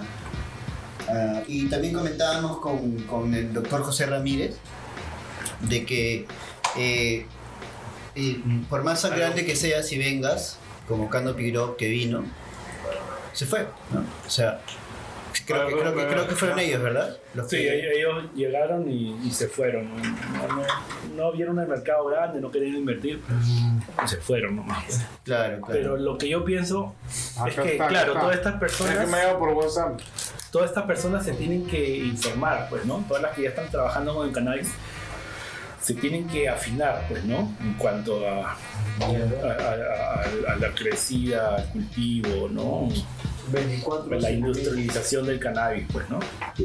Este, porque si están así sin mostrarse, ¿no? No, no se van a, no van a llegar a ser idóneos, ¿no? Para esta nueva ola que está, que está avanzando, ¿no?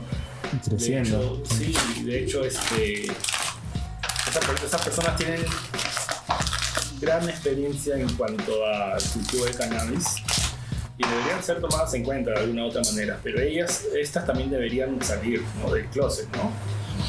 Pero al mismo tiempo, este, tiene que, tiene que ser anónimo, ¿no? Ya que ahora, como sabes, eh, la venta a terceros es, está penado por ley, ¿no? Al menos que las empresas grandes que vengan nos contraten a ellos como Claro, y, esta- y estas personas ¿no? están en la misma Obvio. situación que los del BRAE, pues, ¿no? Que los Claro, compañeros del sí, BRAE. obviamente. Es la misma situación. Claro. Entonces, este, de hecho, tienen que ser tomadas en cuenta, así como a, la- a lo- a las familias del BRAE también se las tomen en cuenta de alguna otra manera, ¿no? ¿No? De alguna manera tiene que haber un apoyo, ¿no? De hecho, este, gracias a, a estas personas, el cannabis es conocido en el Perú, ¿no? O sea, si no hubiese habido cultivadores eh, de antaño, ¿no? No, o sea, nadie conocería el cannabis. O sea, si el cannabis no hubiese llegado, si estas personas no se meterían a cultivar enormes cantidades de plantas, entonces nadie conocería lo que es el, el cannabis y, y lo beneficioso que ahora se conoce que es, ¿no? O sea, Claro. si no hubiese habido estos cholos, como dices tú, y después los, los dealers de los barrios, entonces nadie se hubiese podido llegar al cannabis. Pues. O sea, yo no lo digo cholos, o sea, ropa no, piurana. no es que se esté retratando, ¿no? Yo no lo digo cholos porque... No, es que Eh, no- no, no- nosotros como usuarios, claro, claro, nosotros como usuarios canábicos, este, conocemos a, a- a los, a los señores, a todos los que están afuera de las ciudades de Lima o en el norte chico, este, que cultivan cannabis un montón, se les conoce como cholos, ay, los cholos van a traer, ¿no? Claro. No, no, no es porque este, estemos este, discriminando Claro, racialmente, no, claro. es, es un tema ya este, de costumbre, ¿no? De Claro. hace tiempo, bueno. De contexto De cultural. contexto, sí, ¿no? Claro. ¿no? De hecho. Pero sí, sí, es, es chévere. Ya, bacán. Terminamos la segunda parte de la entrevista aquí a Saúl Redado junto a Damon Pistón y la Melting Crew. Así es. Para entrar a la tercera parte de la entrevista vamos a empezar con una pequeña trivia, así una cosita ligera nomás, que es una pregunta capciosa, a ver, a ver, ¿quién la sabe? Dice, ¿cuál o cuáles fueron las primeras poblaciones en utilizar cannabis en el mundo? Los chinos, ¿no? The Monkey, ¿cuál es tu respuesta? A ver. Creo que los chinos encontraron unas. unos restos. No sé, no estoy seguro. Creo, creo que los chinos, no, no estoy seguro. Como que Los egipcios, los egipcios, puede ser, ¿ah? puede ser, ¿no? Puede ser los egipcios. Ah, de ese continente, ¿no? ¿Cómo? De ese continente, ¿no? ¿Palestino? ¿no? ¿Tú dices? Pakistán, ¿no? A ver, vamos a buscar la información. Los pakistaníes. Pakistaníes que tienen que una Los restos más antiguos, ¿no? De, de marihuana. Pakistán. Para dar una respuesta correcta a la gente que nos está escuchando, Claro. Va. Fácil de saber. hemos ido acá a la biblioteca ¿no? digital. Hemos encontrado que la planta del cannabis es conocida desde hace milenios, estableciéndose su origen en Asia Central. Algunos autores datan desde hace 6.000 años, aunque no existe acuerdo en fecha de su origen. Bueno, eh, dicen que ese es el rango, ¿no? Hace 6.000 años en Asia Central. Una pipa, eh, con- Claro. Las propiedades medicinales del cannabis fueron conocidas y utilizadas en la China hace más de 4.000 años. O sea, en la China hace más de 4.000 años ya se usaba de manera medicinal, ¿no? Claro. O sea, ya estaba como planta hace seis, pero se empezó a usar hace cuatro. güey. Claro. Ah, ya. Buenazo, entonces ya. ¿cómo, cómo entendemos, no? Esa, hace 6.000 años se usó, podía utilizar, pero hace 30 que, el- hace, ¿cuándo fue la ley contra las drogas? La ley del... Este, 1970. ya, hace, en 30, Holanda. hace, hace 40 eh, me dices que no. Sí, pues. Hasta ¿No? farmacias encontradas. Sí. Claro. Son así. Hasta pero- cigarros para usarlos medicinalmente. Ah, para pues, la no, ahí bronquitis. salió todo esto. Nixon creo que fue el que comenzó, no estoy seguro con la. Con La batalla antidroga. Claro, sí, sí, todo ese tipo de antimal- Por, los mexicanos. Caemos en, caemos en un dilema de que el mismo humano, ¿no? Se Por eso crea, también, ¿no? o sea, Sí. por eso. ¿No? Este, o sea, cuando- tal punto. sí. globalización, ¿no? Pero en ese sentido que todo lo que hace Estados Unidos sucede acá. Por eso también creo que un poco de lo que sucedió en Estados Unidos con este tema de la legalización y todo lo que ha pasado los últimos 10, 15 años, terminó también haciendo que a nivel mundial, no, no, no, no de que porque no haya habido una lucha y se haya buscado, sí, pero también es, ¿no? Como que siempre marca el ritmo algunas cosas este, Estados Unidos. Y esa legalización tal vez ha hecho que, que se ablande un poco, tal vez acá en Sudamérica, ¿no? Esa legalización de cultivo, qué sé yo, ¿no? Va, va, va. Bueno, la moraleja de esta trivia es de que no importa quién haya sido la primera población, Asia Central, Pakistán, ¿no? Claro. Toda esa zona, toda, ese- toda esa zona parte de Asia creo que es la, Claro. la reconocida por haber tenido esos primeros usos, ¿no? Eh, ancestrales, medicinales, de parte del cannabis. Y la moraleja es de que, bueno, si hace 6.000 años era utilizada por personas que en ese momento quizás pudieron haber tenido mucho más poder que nosotros, ¿cierto?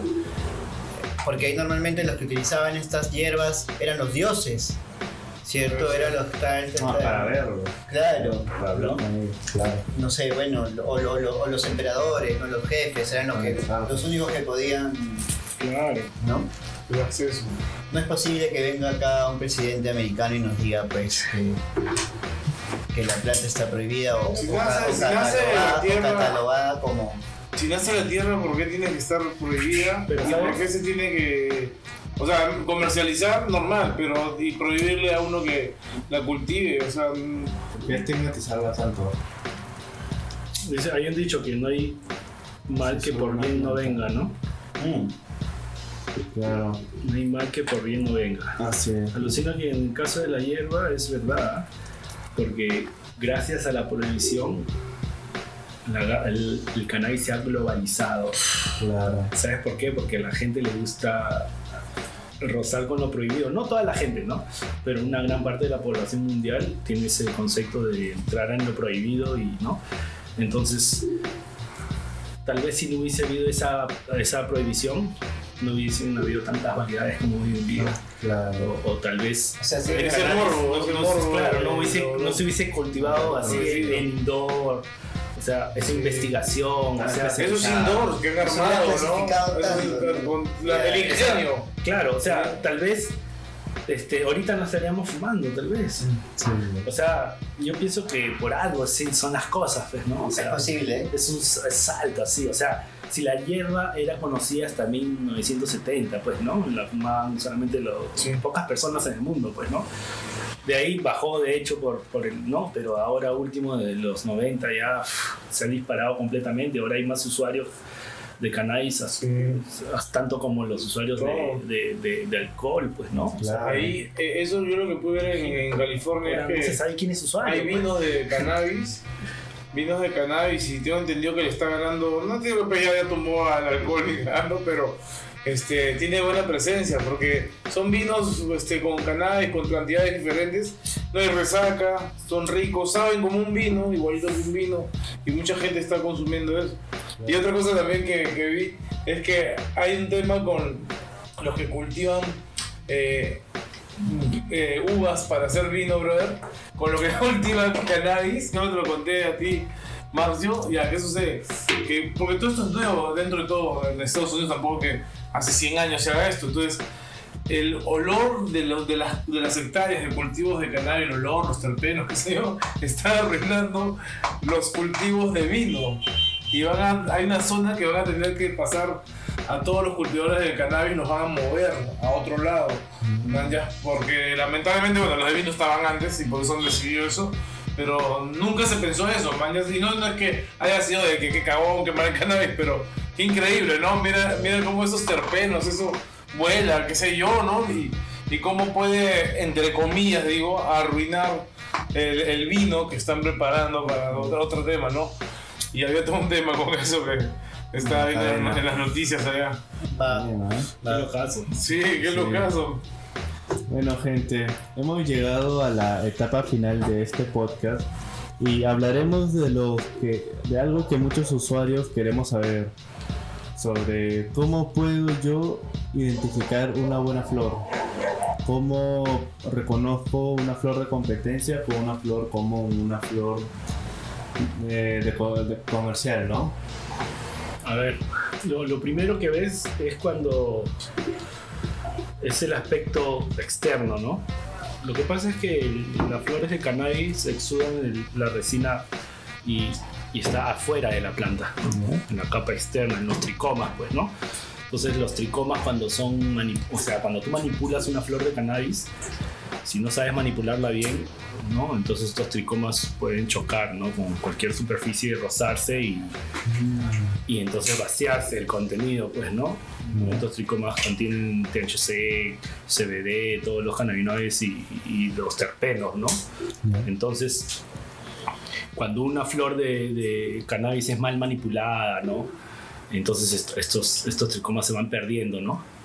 Entonces, ahí te puedes dar cuenta la- en, en la- en- en cuántos tricomas tiene. Si, si la flor tiene un, un aspecto brilloso a la luz, entonces está, está mejor. ¿no? De hecho, está llena de resina, los tricomas no se le han caído. ¿no? Ahora, en cuanto a- al cultivo, ya la única forma es este, probándola, pues, ¿no? Este, testeándola, pues, ¿no? Este, bueno, hay variedades que tienen más terpenos que otras, pues, ¿no? ¿No? Entonces, este, ahora tú puedes diferenciar en cuanto al sabor, ¿no? A todo eso, pues, ¿no? Y de ahí ya, este, esas son las únicas maneras. Este, viendo, viendo bien si brilla, si los tricomas están todavía encima de los cogollos.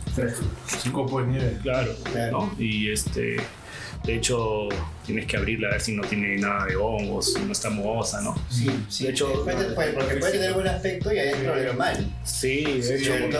porque- y eso de, de hecho puede sucederle a cualquiera, porque acá en el clima, de clima húmedo, se puede echar a perder cualquier cosecha, imagínate. Una vez yo sobrefertilicé y el moño, o sea, que todo marrón ya estaba. Ya está, ya, Ya, Sí, sí, ya está seco, sí, a ver. Se seca Bueno, antes de- de- Sí, ¿verdad?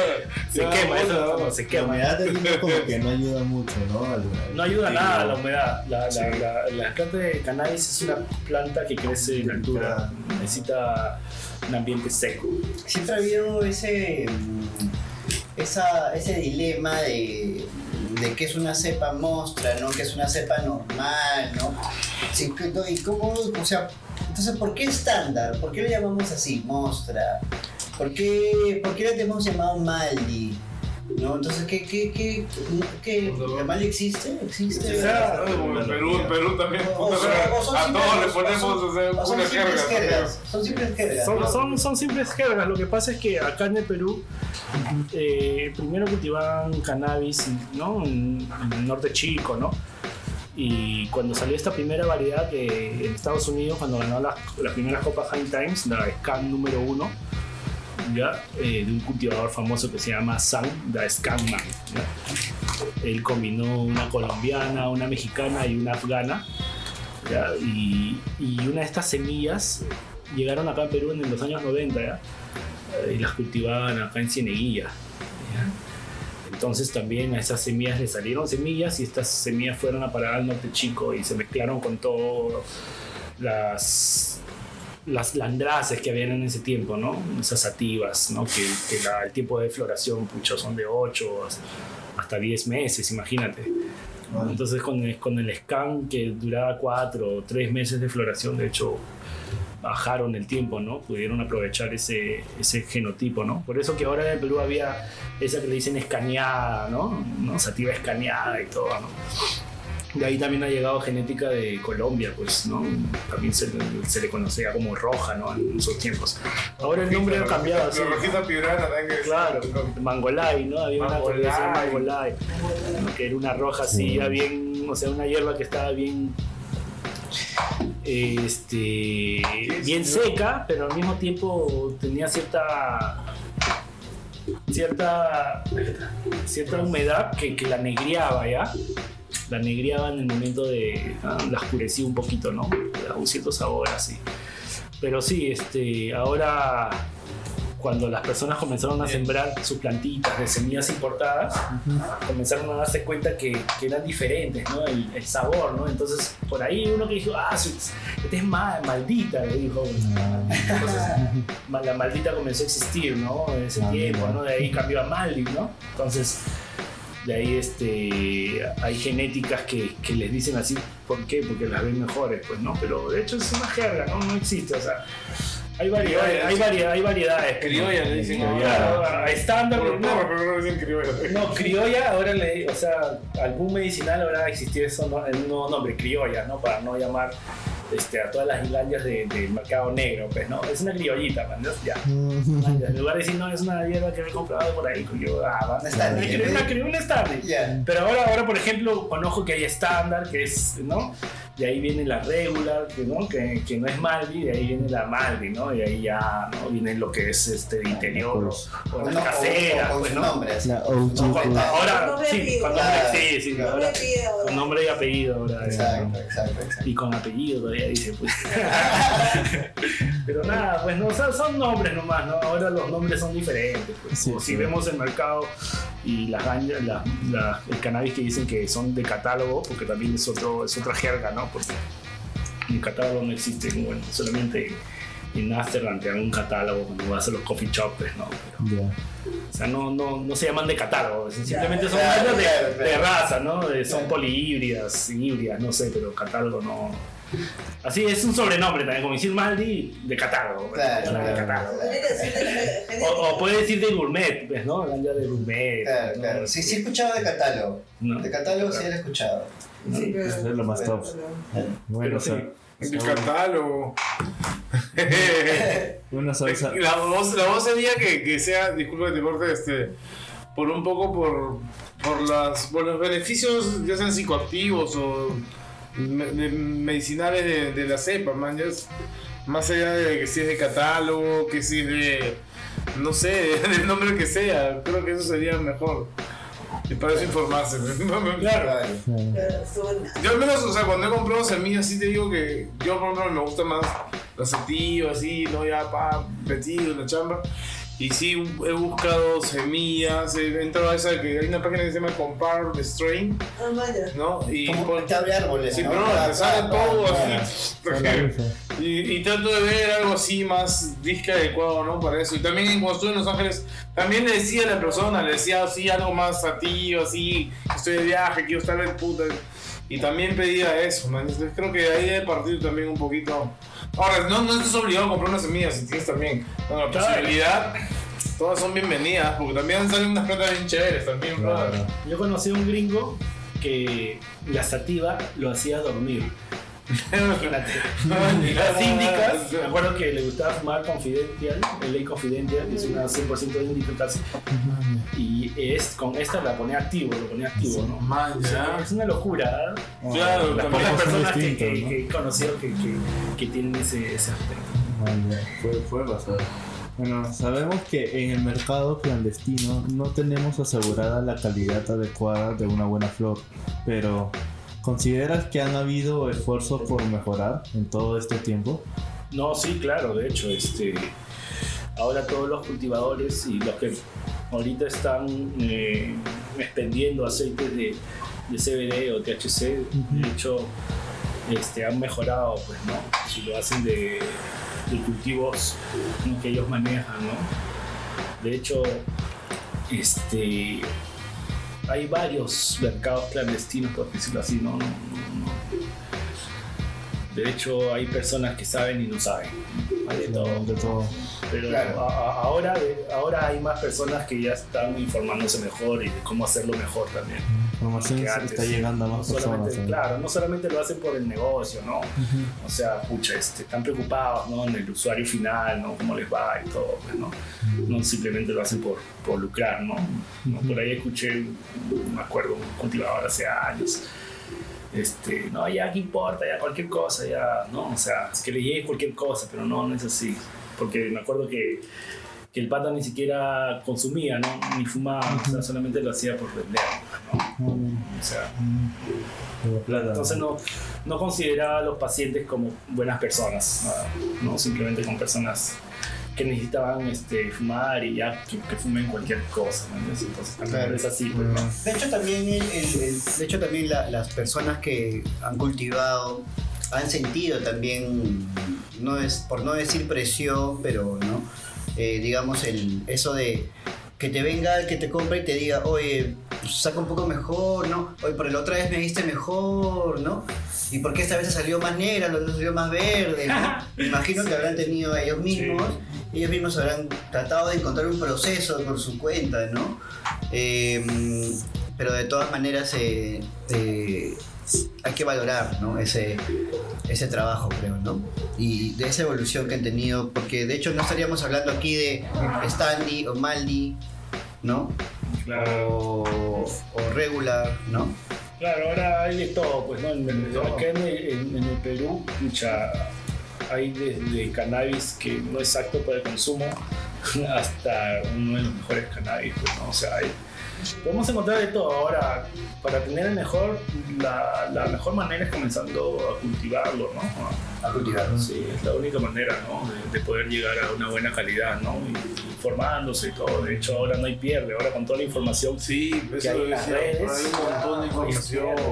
Hasta la persona, como tú hasta ese cholo o el que ya cultive para la venta, ya, pero ya puede este, informarse más para poder Claro. tratar de dar un mejor producto por último. Claro. Ya no, ya puta, puede tener mejor producto. Ya. Claro, claro. Y entrando al tema ya de cultivo así neto, creo que podemos empezar a hablar de cómo reconocer primero una buena semilla. ¿Sí? Claro, ¿no? ¿Cómo, hecho, cómo podríamos reconocerla? Mira, eh, las semillas son como el cascarón de un huevo, ¿ya? Blanda. ¿Ya? Entonces, eh, el polluelo tiene que romper ese cascarón. El embrión de la plantita, la plantulita que está dentro, tiene que romper ese cascarón cuando se hidrata, ¿me entiendes? Entonces, si el cascarón es muy grueso, cosa que sucede en semillas muy grandes, es más difícil, ¿ya? De romper ese cascarón. Entonces, las semillas más pequeñas, ¿no? Son las, ¿no? Son las mejores para germinar, ¿no? ya que la cáscara es más delgada. Ahora se puede usar este, un poco de agua oxigenada para hidratarlas, unas gotas en un vaso. O también puedes limar un poco la cáscara, ¿no? que haces como un tubito, ¿no? con un, un papel de lija de 100, haces un tubito, ¿ya?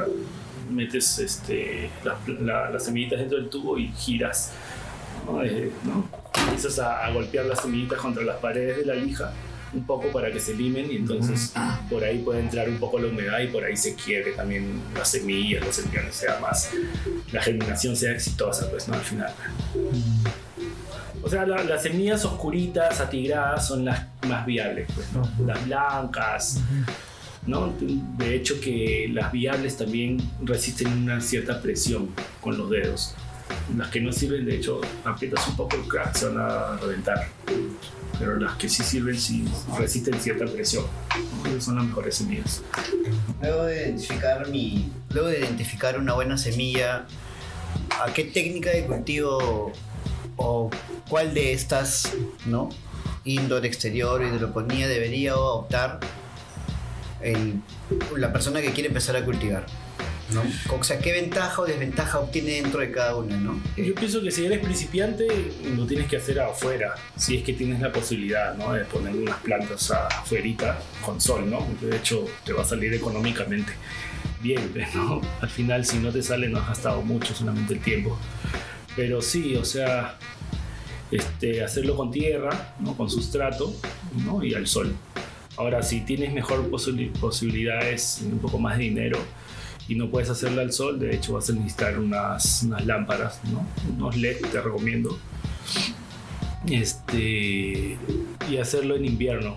¿ya? En verano es, es más difícil cultivar acá en Lima porque el calor dentro de, los, de, de las salas de cultivos, si, Bueno. no tienes, sí, si no tienes aire acondicionado, vas a perder de todas maneras. Se va a oxidar al dinero, pierdes un Que montón. llega a 40. Claro. A 40, 40. Que te salga más barato. Sí, la carpa cerró, entonces la carpa toda abierta. También estaba ahí chambeando, también. Sí. Claro. Eh, eh, se puede. eso, eso, es Es bien claro, matado, bien matado. es- Y no, sí, Deshidrata Estaba ahí metido, Claro. viendo. Yo un momento me acuerdo que puse, puse una cámara que enfocaba las plantas, pero enfocaba la temperatura. Ah, ya, para- estar entrando y mirar, ya, cualquier cosa ya, voy. Entonces, como no estaba en el lugar, ya, oye, este, prende el ventilador, no, ya para, no, por la puta, sí, bro. El No, invierno fresh, el invierno es fresh, fresh, fresh. Todavía estamos en época todavía. ¿no? Y después, Sí, o sea, queda un sodio, ¿qué? No, o sea, digo, pues, Ah, por un sodio ahorita en, en verano, puta. No, es trágico ya, de hecho. Sí. Out- Outdoor para los principiantes, de hecho, al comienzo. Outdoor Sí. principiante. Ahorita es buena época, ¿no? ¿Hidroponía es una técnica a aconsejar? ¿O en qué casos, o para qué debería ser hidroponía? Claro, ¿para qué? y- hidroponía, más que todo, es para, para hacerlo. eh, si no tienes acceso a, a, a tierra, sustratos, ¿no? Si, si el lugar donde quieres colocar tu, tu cultivo no, no puede este, contener tierra, ¿no? medios orgánicos, ¿no? Ya, ya sea porque por el suelo, ¿no? Por el lugar, puede ser un lugar en altura, no puedes llevar sustrato. Entonces la mejor manera es hacer hidroponía. Ahora la hidroponía también puede ser bioponía también. Puedes usar nutrientes orgánicos para, para el agua en combinación con nutrientes minerales. Entonces este, puedes lograr también óptimos resultados. Ahora en hidroponía eh, tienes un poco de mayor producción más que sustratos, de hecho. Estupendo, estupendo. Ah, hay gente que a veces eh, pregunta que así como escoger la técnica de cultivo, o mejor dicho, ¿no? Escojo mi semilla, la técnica de cultivo, y dentro del cultivo, sea la técnica, sea indoor o outdoor, creo que la hidroponía no, entraría en este caso, o quizás sí, decides eh, qué insumos utilizar o consideraciones como medir el pH, ¿no? Eh, ¿Qué es el pH y por qué es importante medirlo para, para ti?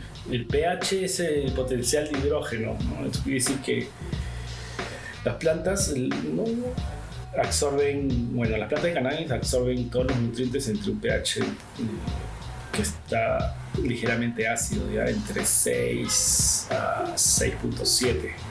¿Ya? Entonces, hay sustratos que ya vienen regulados con el pH a 6.5. ¿ya? El agua de grifo que nos sale por el caño es pH neutro a 7. ¿no? Lo puedes usar. Sí, lo puedes usar sin cloro, ¿no? Ahora, lo, cuando tú cultivas ya en sustrato, ya lo que manda el pH es el, es el medio, no es con lo que riegas.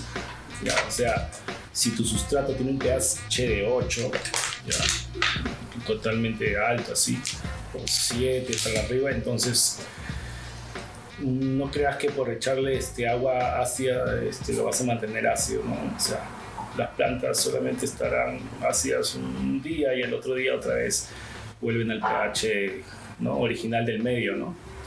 Entonces lo que tienes que ver es el pH primero del sustrato, ¿no? Para poder cultivar bien, ¿no? Buen dato. Ligeramente ácidos. Buen dato, buen dato. Eh, Y, esa, esa, ese medidor para tierra, ¿no es cierto? Tiene un nombre. ¿Cómo se llama? No? Pero para, para la tierra, ¿no es cierto? Eso que se, no, se, clava. Claro, ¿no? Claro, eso. Ahora, ahora eso, eso depende también cómo lo, lo incrustas, ¿no? Tienes que creo que mojar un poco el, el- el suelo, tienes que hidratarlo un poco para que mida bien, porque hay distintos lugares y si choca con una roca y la roca está demasiado alta, entonces pues, justo esa roca es la que te va a elevar, entonces tienes que ponerla justo en un lugar idóneo, ¿no? O poner la calle pues un poquito más arriba y ahí calcular, no vas viendo cuál es el pH en realidad de todo, pues, ¿no?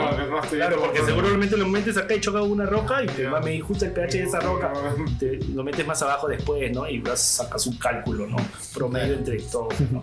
Hay en, que- en el agua, en el hidropónico es más, más fácil porque el agua No, está mejor mezclado todo, pues, ¿no? Entonces ahí metes el receta. y ya, ¿no? Y bueno, en hidropónico el pH este, puede ir hasta 5 o 5.5, así. Pero alguna bomba pecera se puede hacer. La, ¿Qué? la bomba pecera se puede hacer la. Ah, sí, sí, sí, ¿No? sí, sí. Contar que, o sea, eh, eh, en hidropónico, bueno, hay dos tipos, ¿no? El pasivo, que, que usa sustrato.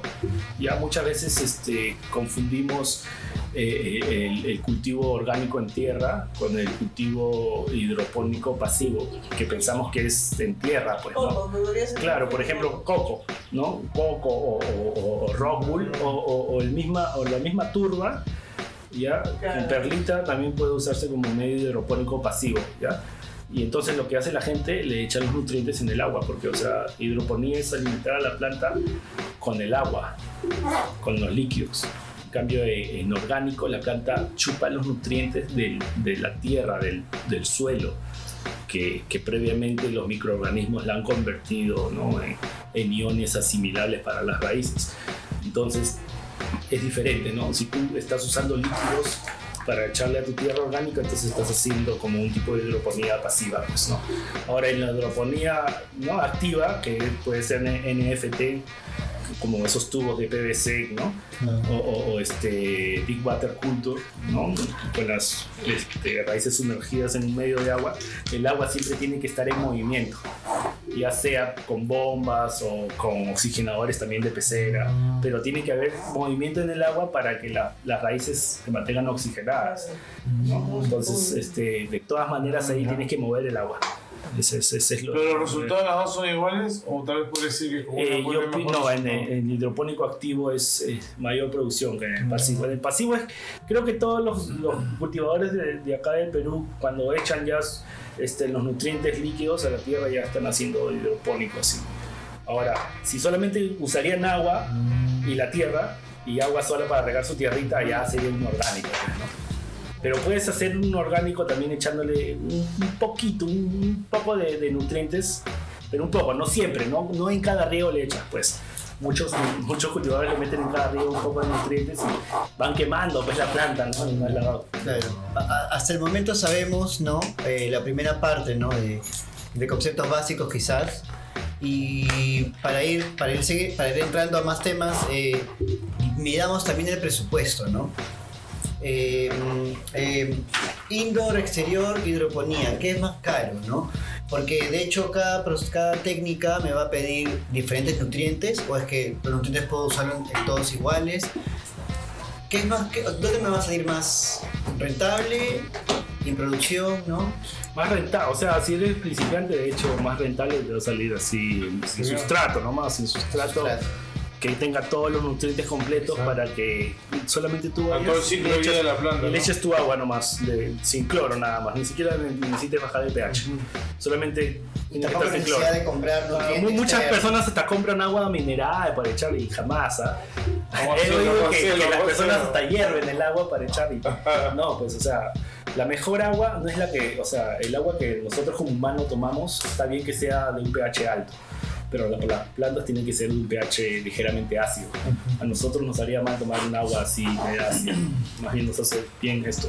Pero muchas personas le meten agua que compran, ¿no? Entonces, yo pienso que con agua de caño sin cloro o le meten un declorador es suficiente, ¿no? Si tu sustrato ya está con el pH regulado. pues.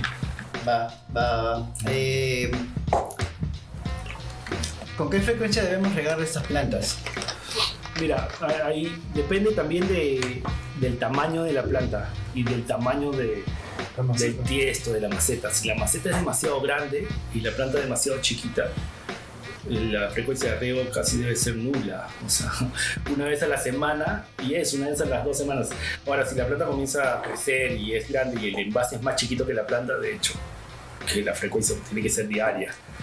Si tú pones una planta en un envase de 2 litros y la planta ya tiene casi 60 centímetros de altura, de hecho que diariamente le tienes que echar un poco, ¿no? si, si la tienes también bajo, bajo este, el viento y todo eso. Claro, claro, porque Ahora. a veces te dicen manténla hidratada, manténla Claro, hidratada, ahora- pero te puedes ir en floro. A mí me ha pasado. Te vas en floro con la hidratación y al día siguiente ya está doblada. Ya se ahogó, las Claro, raíces se quedaron sin no, oxígeno porque claro. ya es un, no hay oxígeno ahí. Necesitan, o sea, las raíces necesitan como, como cavernas, ¿no? Como cavernas dentro de- del sustrato para que pueda las raíces un poco respirar y tomar aire y también tener este intercambio de oxígeno y CO2 también bajo la tierra. Está listo. Claro, y bueno, un buen tip sería este, hacer tu trasplante, ¿no? El nuevo sustrato, ¿no? El sustrato seco y, y- y cargas tu maceta, ¿no? Y te fijas el peso sin, sin, sin mucha agua, pues, ¿no? Entonces, si esa agua tiene mucho, si esa agua, diga, si esa maceta pesa demasiado, entonces ah, no necesitas regalar nada. Pero hay gente que piensa que porque encima está seco, le falta agua, entonces le mete más y así le mete más. La única forma es cargarla. Si pesa demasiado, ah, no, esto está bien, claro. Pero cuando pese ligero, ahí sí, de hecho, necesita su agua, pues, ¿no? Vale, mencionas el sustrato, ¿no? El sustrato es que lo, bueno, en realidad entiendo que sustrato lo dicen porque es una preparación, ¿no? Eh, pero también los grow shops, ¿no? Eh, ofrecen la fibra de coco y te dicen de que la fibra de coco es eh, Mejor. mejor, ¿no? Porque no vas Solo, a solo con fibra. solo con fibra y bueno, entiendo yo que eh, el, sustrato tiene, como es un preparado y dicen no necesita solo agua, los nutrientes se le compra para la fibra de coco, de- ahí sí deberías, ¿no? Darle Claro, la fibra de coco es un sustrato sin nutrientes, ¿no? A lo, a lo mucho tiene un poco de potasio y eso. Pero Ahí sí de repente es como un Sí, ya. no, y ahí, o sea, cuando, te, cuando compras fibra de coco ya es porque tu sistema va a ser hidropónico, pues. Ah. El, el- el- el agua tiene que venir con nutrientes, entonces te compras tu fibra de coco y también tienes que estar comprándote los nutrientes pues, ¿no? para la planta porque no, no, no se va a hidratar, no se va a nutrir solamente con, el, con la fibra de coco, pues no, no. Ahora, la fibra de coco es un medio, es un buen medio porque el pH es entre 6 y 6.5, ¿no? Es, buenazo. Yo personalmente no uso fibra de coco, yo hago sustrato o hago bioponía, ¿no? Más que nada por la practicidad del futuro, pues, ¿no? Porque en un futuro eliges o, o sustrato, ya, ya sabes que vas a tener que invertir. Claro, o sea, mejor dicho, uso sustrato mezclado, ¿no? Fi- Claro. Fibra de coco, Claro, turba, claro. humus, compost, ¿no? Y todo lo demás, ¿no?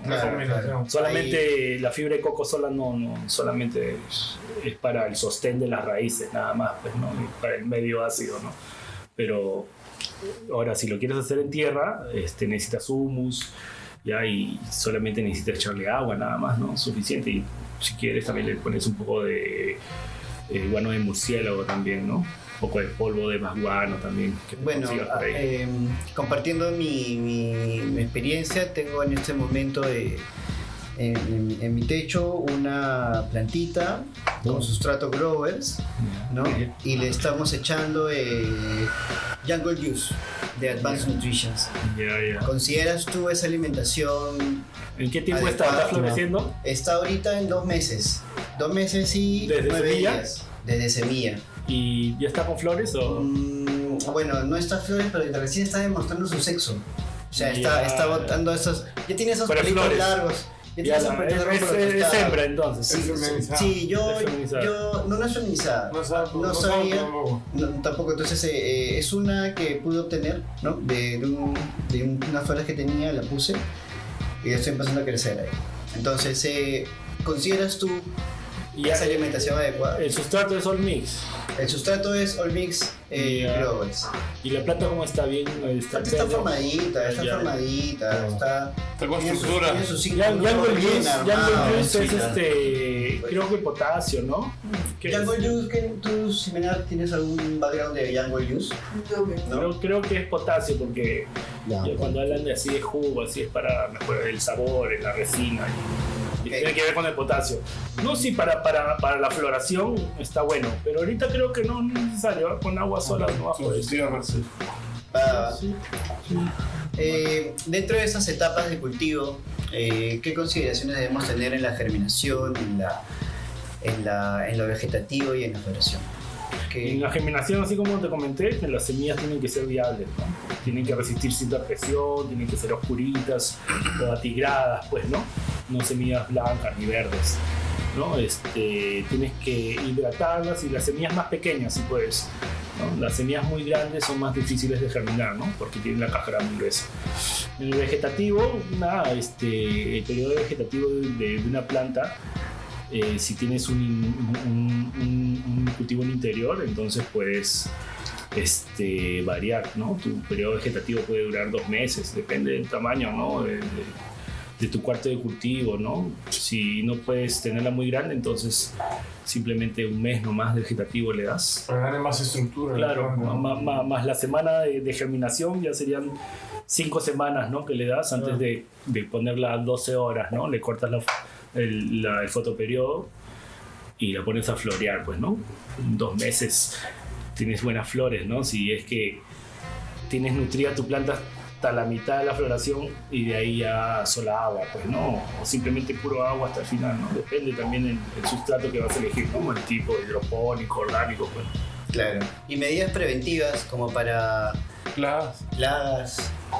Más que todo, si, si tu planta se estresa por, ya sea por calor, que es lo que se estresan más las plantas, este, y el calor, pues no, hace que, que vengan plagas, pues no, la mosca blanca, los trips, les gusta el calor, más, más arriba de los 27 grados ya es perjudicial para la planta, ¿no?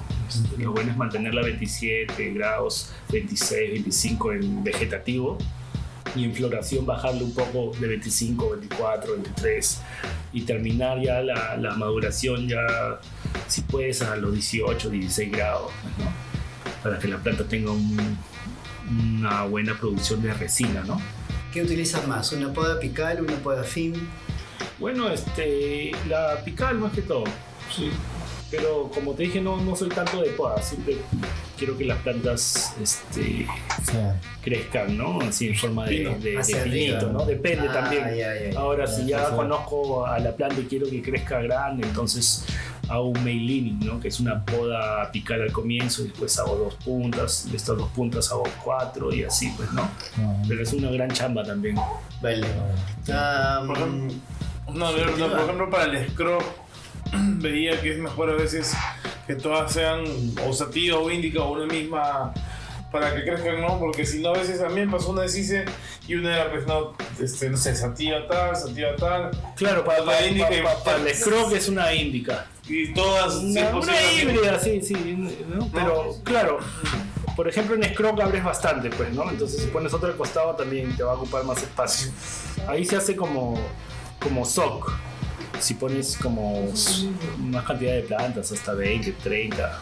Haces Sea of Green, ¿no? Que es ya todas las plantas juntas, tipo pino, ese, ese es sock. Y Scrog es ya cuando abres una sola planta y de una haces bastantes So- puntitas. eso es lo que más me refiero, so. Sí, sock. Y entonces ahí creo que debería ser de una misma strain o una Sí, misma cuando haces si so- no, pues una es más grande, otra, para todas sean parejitos y sean Claro, claro. Cuando haces, cuando haces sock tienen que ser hasta clones, si es posible. Clones. Y me todos otra, cosa así como, ¿qué fue primero, el huevo o la gallina? Si yo hago una pical, por decirte, algún corte a una planta X, y está en vegetativo, no todavía, y yo después hago un clon, ese clon sale ya con ese corte, o sea, No, no, no. o sale no, como no, desde no, la... No, no, no. Ah, ya. El- el clon- los clones siempre tienen por lo menos un par de puntas de crecimiento, dos, dos yemitas donde salen nuevas ramas. Y nada, no, no, no tiene nada que ver. No es que va a salir como el si le hizo Ahora, va a a salir así como a Al picar. comienzo, en el vegetativo, las plantas salen, este, los nudos se abren de par en par, o sea, salen dos ramas juntas, de ahí dos ramas juntas, una al lado de la otra. Pero después, antes de florecer, ya sale una sola rama. Y después, más arriba del nudo, otra rama. Ya no salen en pares. Ya, entonces los clones siempre son así, ya tienen, ya no, ya no, ya no salen la típica que se dividen en dos, la yema y dos ramitas, no, Sim- simplemente ya salen disparejas, ya una rama Claro, por acá y más, después de otro Una salen, sí, ya no salen ya en pareja ya las, las ramas. sí. Una última pregunta. ¿Cuál es tu mensaje para los cultivadores y las personas que optan por involucrarse con el cannabis? Mira, el primer, lo primero que tienes que hacer antes de, hablar de cannabis es conocerlo, ¿no? Y yo pienso que tienen que sembrarla. Tienen que sembrar el cannabis. Aún así no lo vayas a utilizar, aunque sea si quieres involucrarte en, ¿no? en este mundo del cannabis, tienes que por lo menos tener una planta, ¿no? No, puedes hablar de algo que no conoces. Pues, entonces, la única forma de conocer al cannabis es sembrándolo, ¿no? Ahora la primera empresa que lo hace terapéuticamente legal está comenzando a sembrar sus primeras semillas, pues, ¿no? Y da a conocer a todos cómo lo hace, pues, ¿no? De hecho, este, es una gran información para todos, ¿no? Saber que, que ahora lo pueden hacer y también como ellos nosotros también podemos hacerlo, pues, ¿no? Sí. tenemos el mismo derecho, somos, somos los mismos ciudadanos. Lo único que, que nos diferencia es que no tenemos mucho dinero ¿no? y tiempo ¿no? para invertir. ¿no? De hecho, si estamos enfermos de algo, tenemos que autocurarnos si es posible, ¿no? con ayuda de, un médico. ¿no? Tenemos que difundir todo ese Sí. conocimiento. Y si, si uno es paciente, de hecho, tener una planta ahí, pucha, no, no, no tiene nada de malo, ¿no? De hecho, yo pienso que todos tenemos que sembrar, ¿no? Como dice un político de Argentina, ¿no? Si cada uno tuviera una planta en su balcón, se acaba el narcotráfico, ¿no? Porque ya todos podrían sembrarla, ¿para qué van a comprar, no? Entonces, Claro. solamente necesitarían cultivar y aprender a hacerla, nada más. Entonces, hay como dicen, ¿no? Como hay un dicho, hasta la victoria siembren, ¿no? Entonces hay que sembrar, pues, ¿no? Hay que sembrar. A sembrar entonces. Muchas gracias, Sí, Saúl, por compartir este conocimiento. Muchas gracias, Ramón. Pistón, por, por estar aquí con nosotros. Gracias. Y gracias a la Melting Crew por este segundo episodio de Qué buena bien, hierba. Bien, bien, buena voz. Así es, mi gente. No se olviden de sintonizar Qué Buena Hierba, que se viene con todo. Y, y nada, no se olviden de poder seguirnos en todas nuestras plataformas de redes sociales de Facebook, Instagram, Twitter, YouTube y Spotify. Este, estén atentos porque ahí subiremos todas las novedades, así que no se lo pueden perder, gente. Buenos humos, amigos. Muy buenos humos. Bien, bien, bien. Muchas gracias, gente. En verdad. Bien, bien, bien. Ah, voz. Ahora viene su. Este, el, el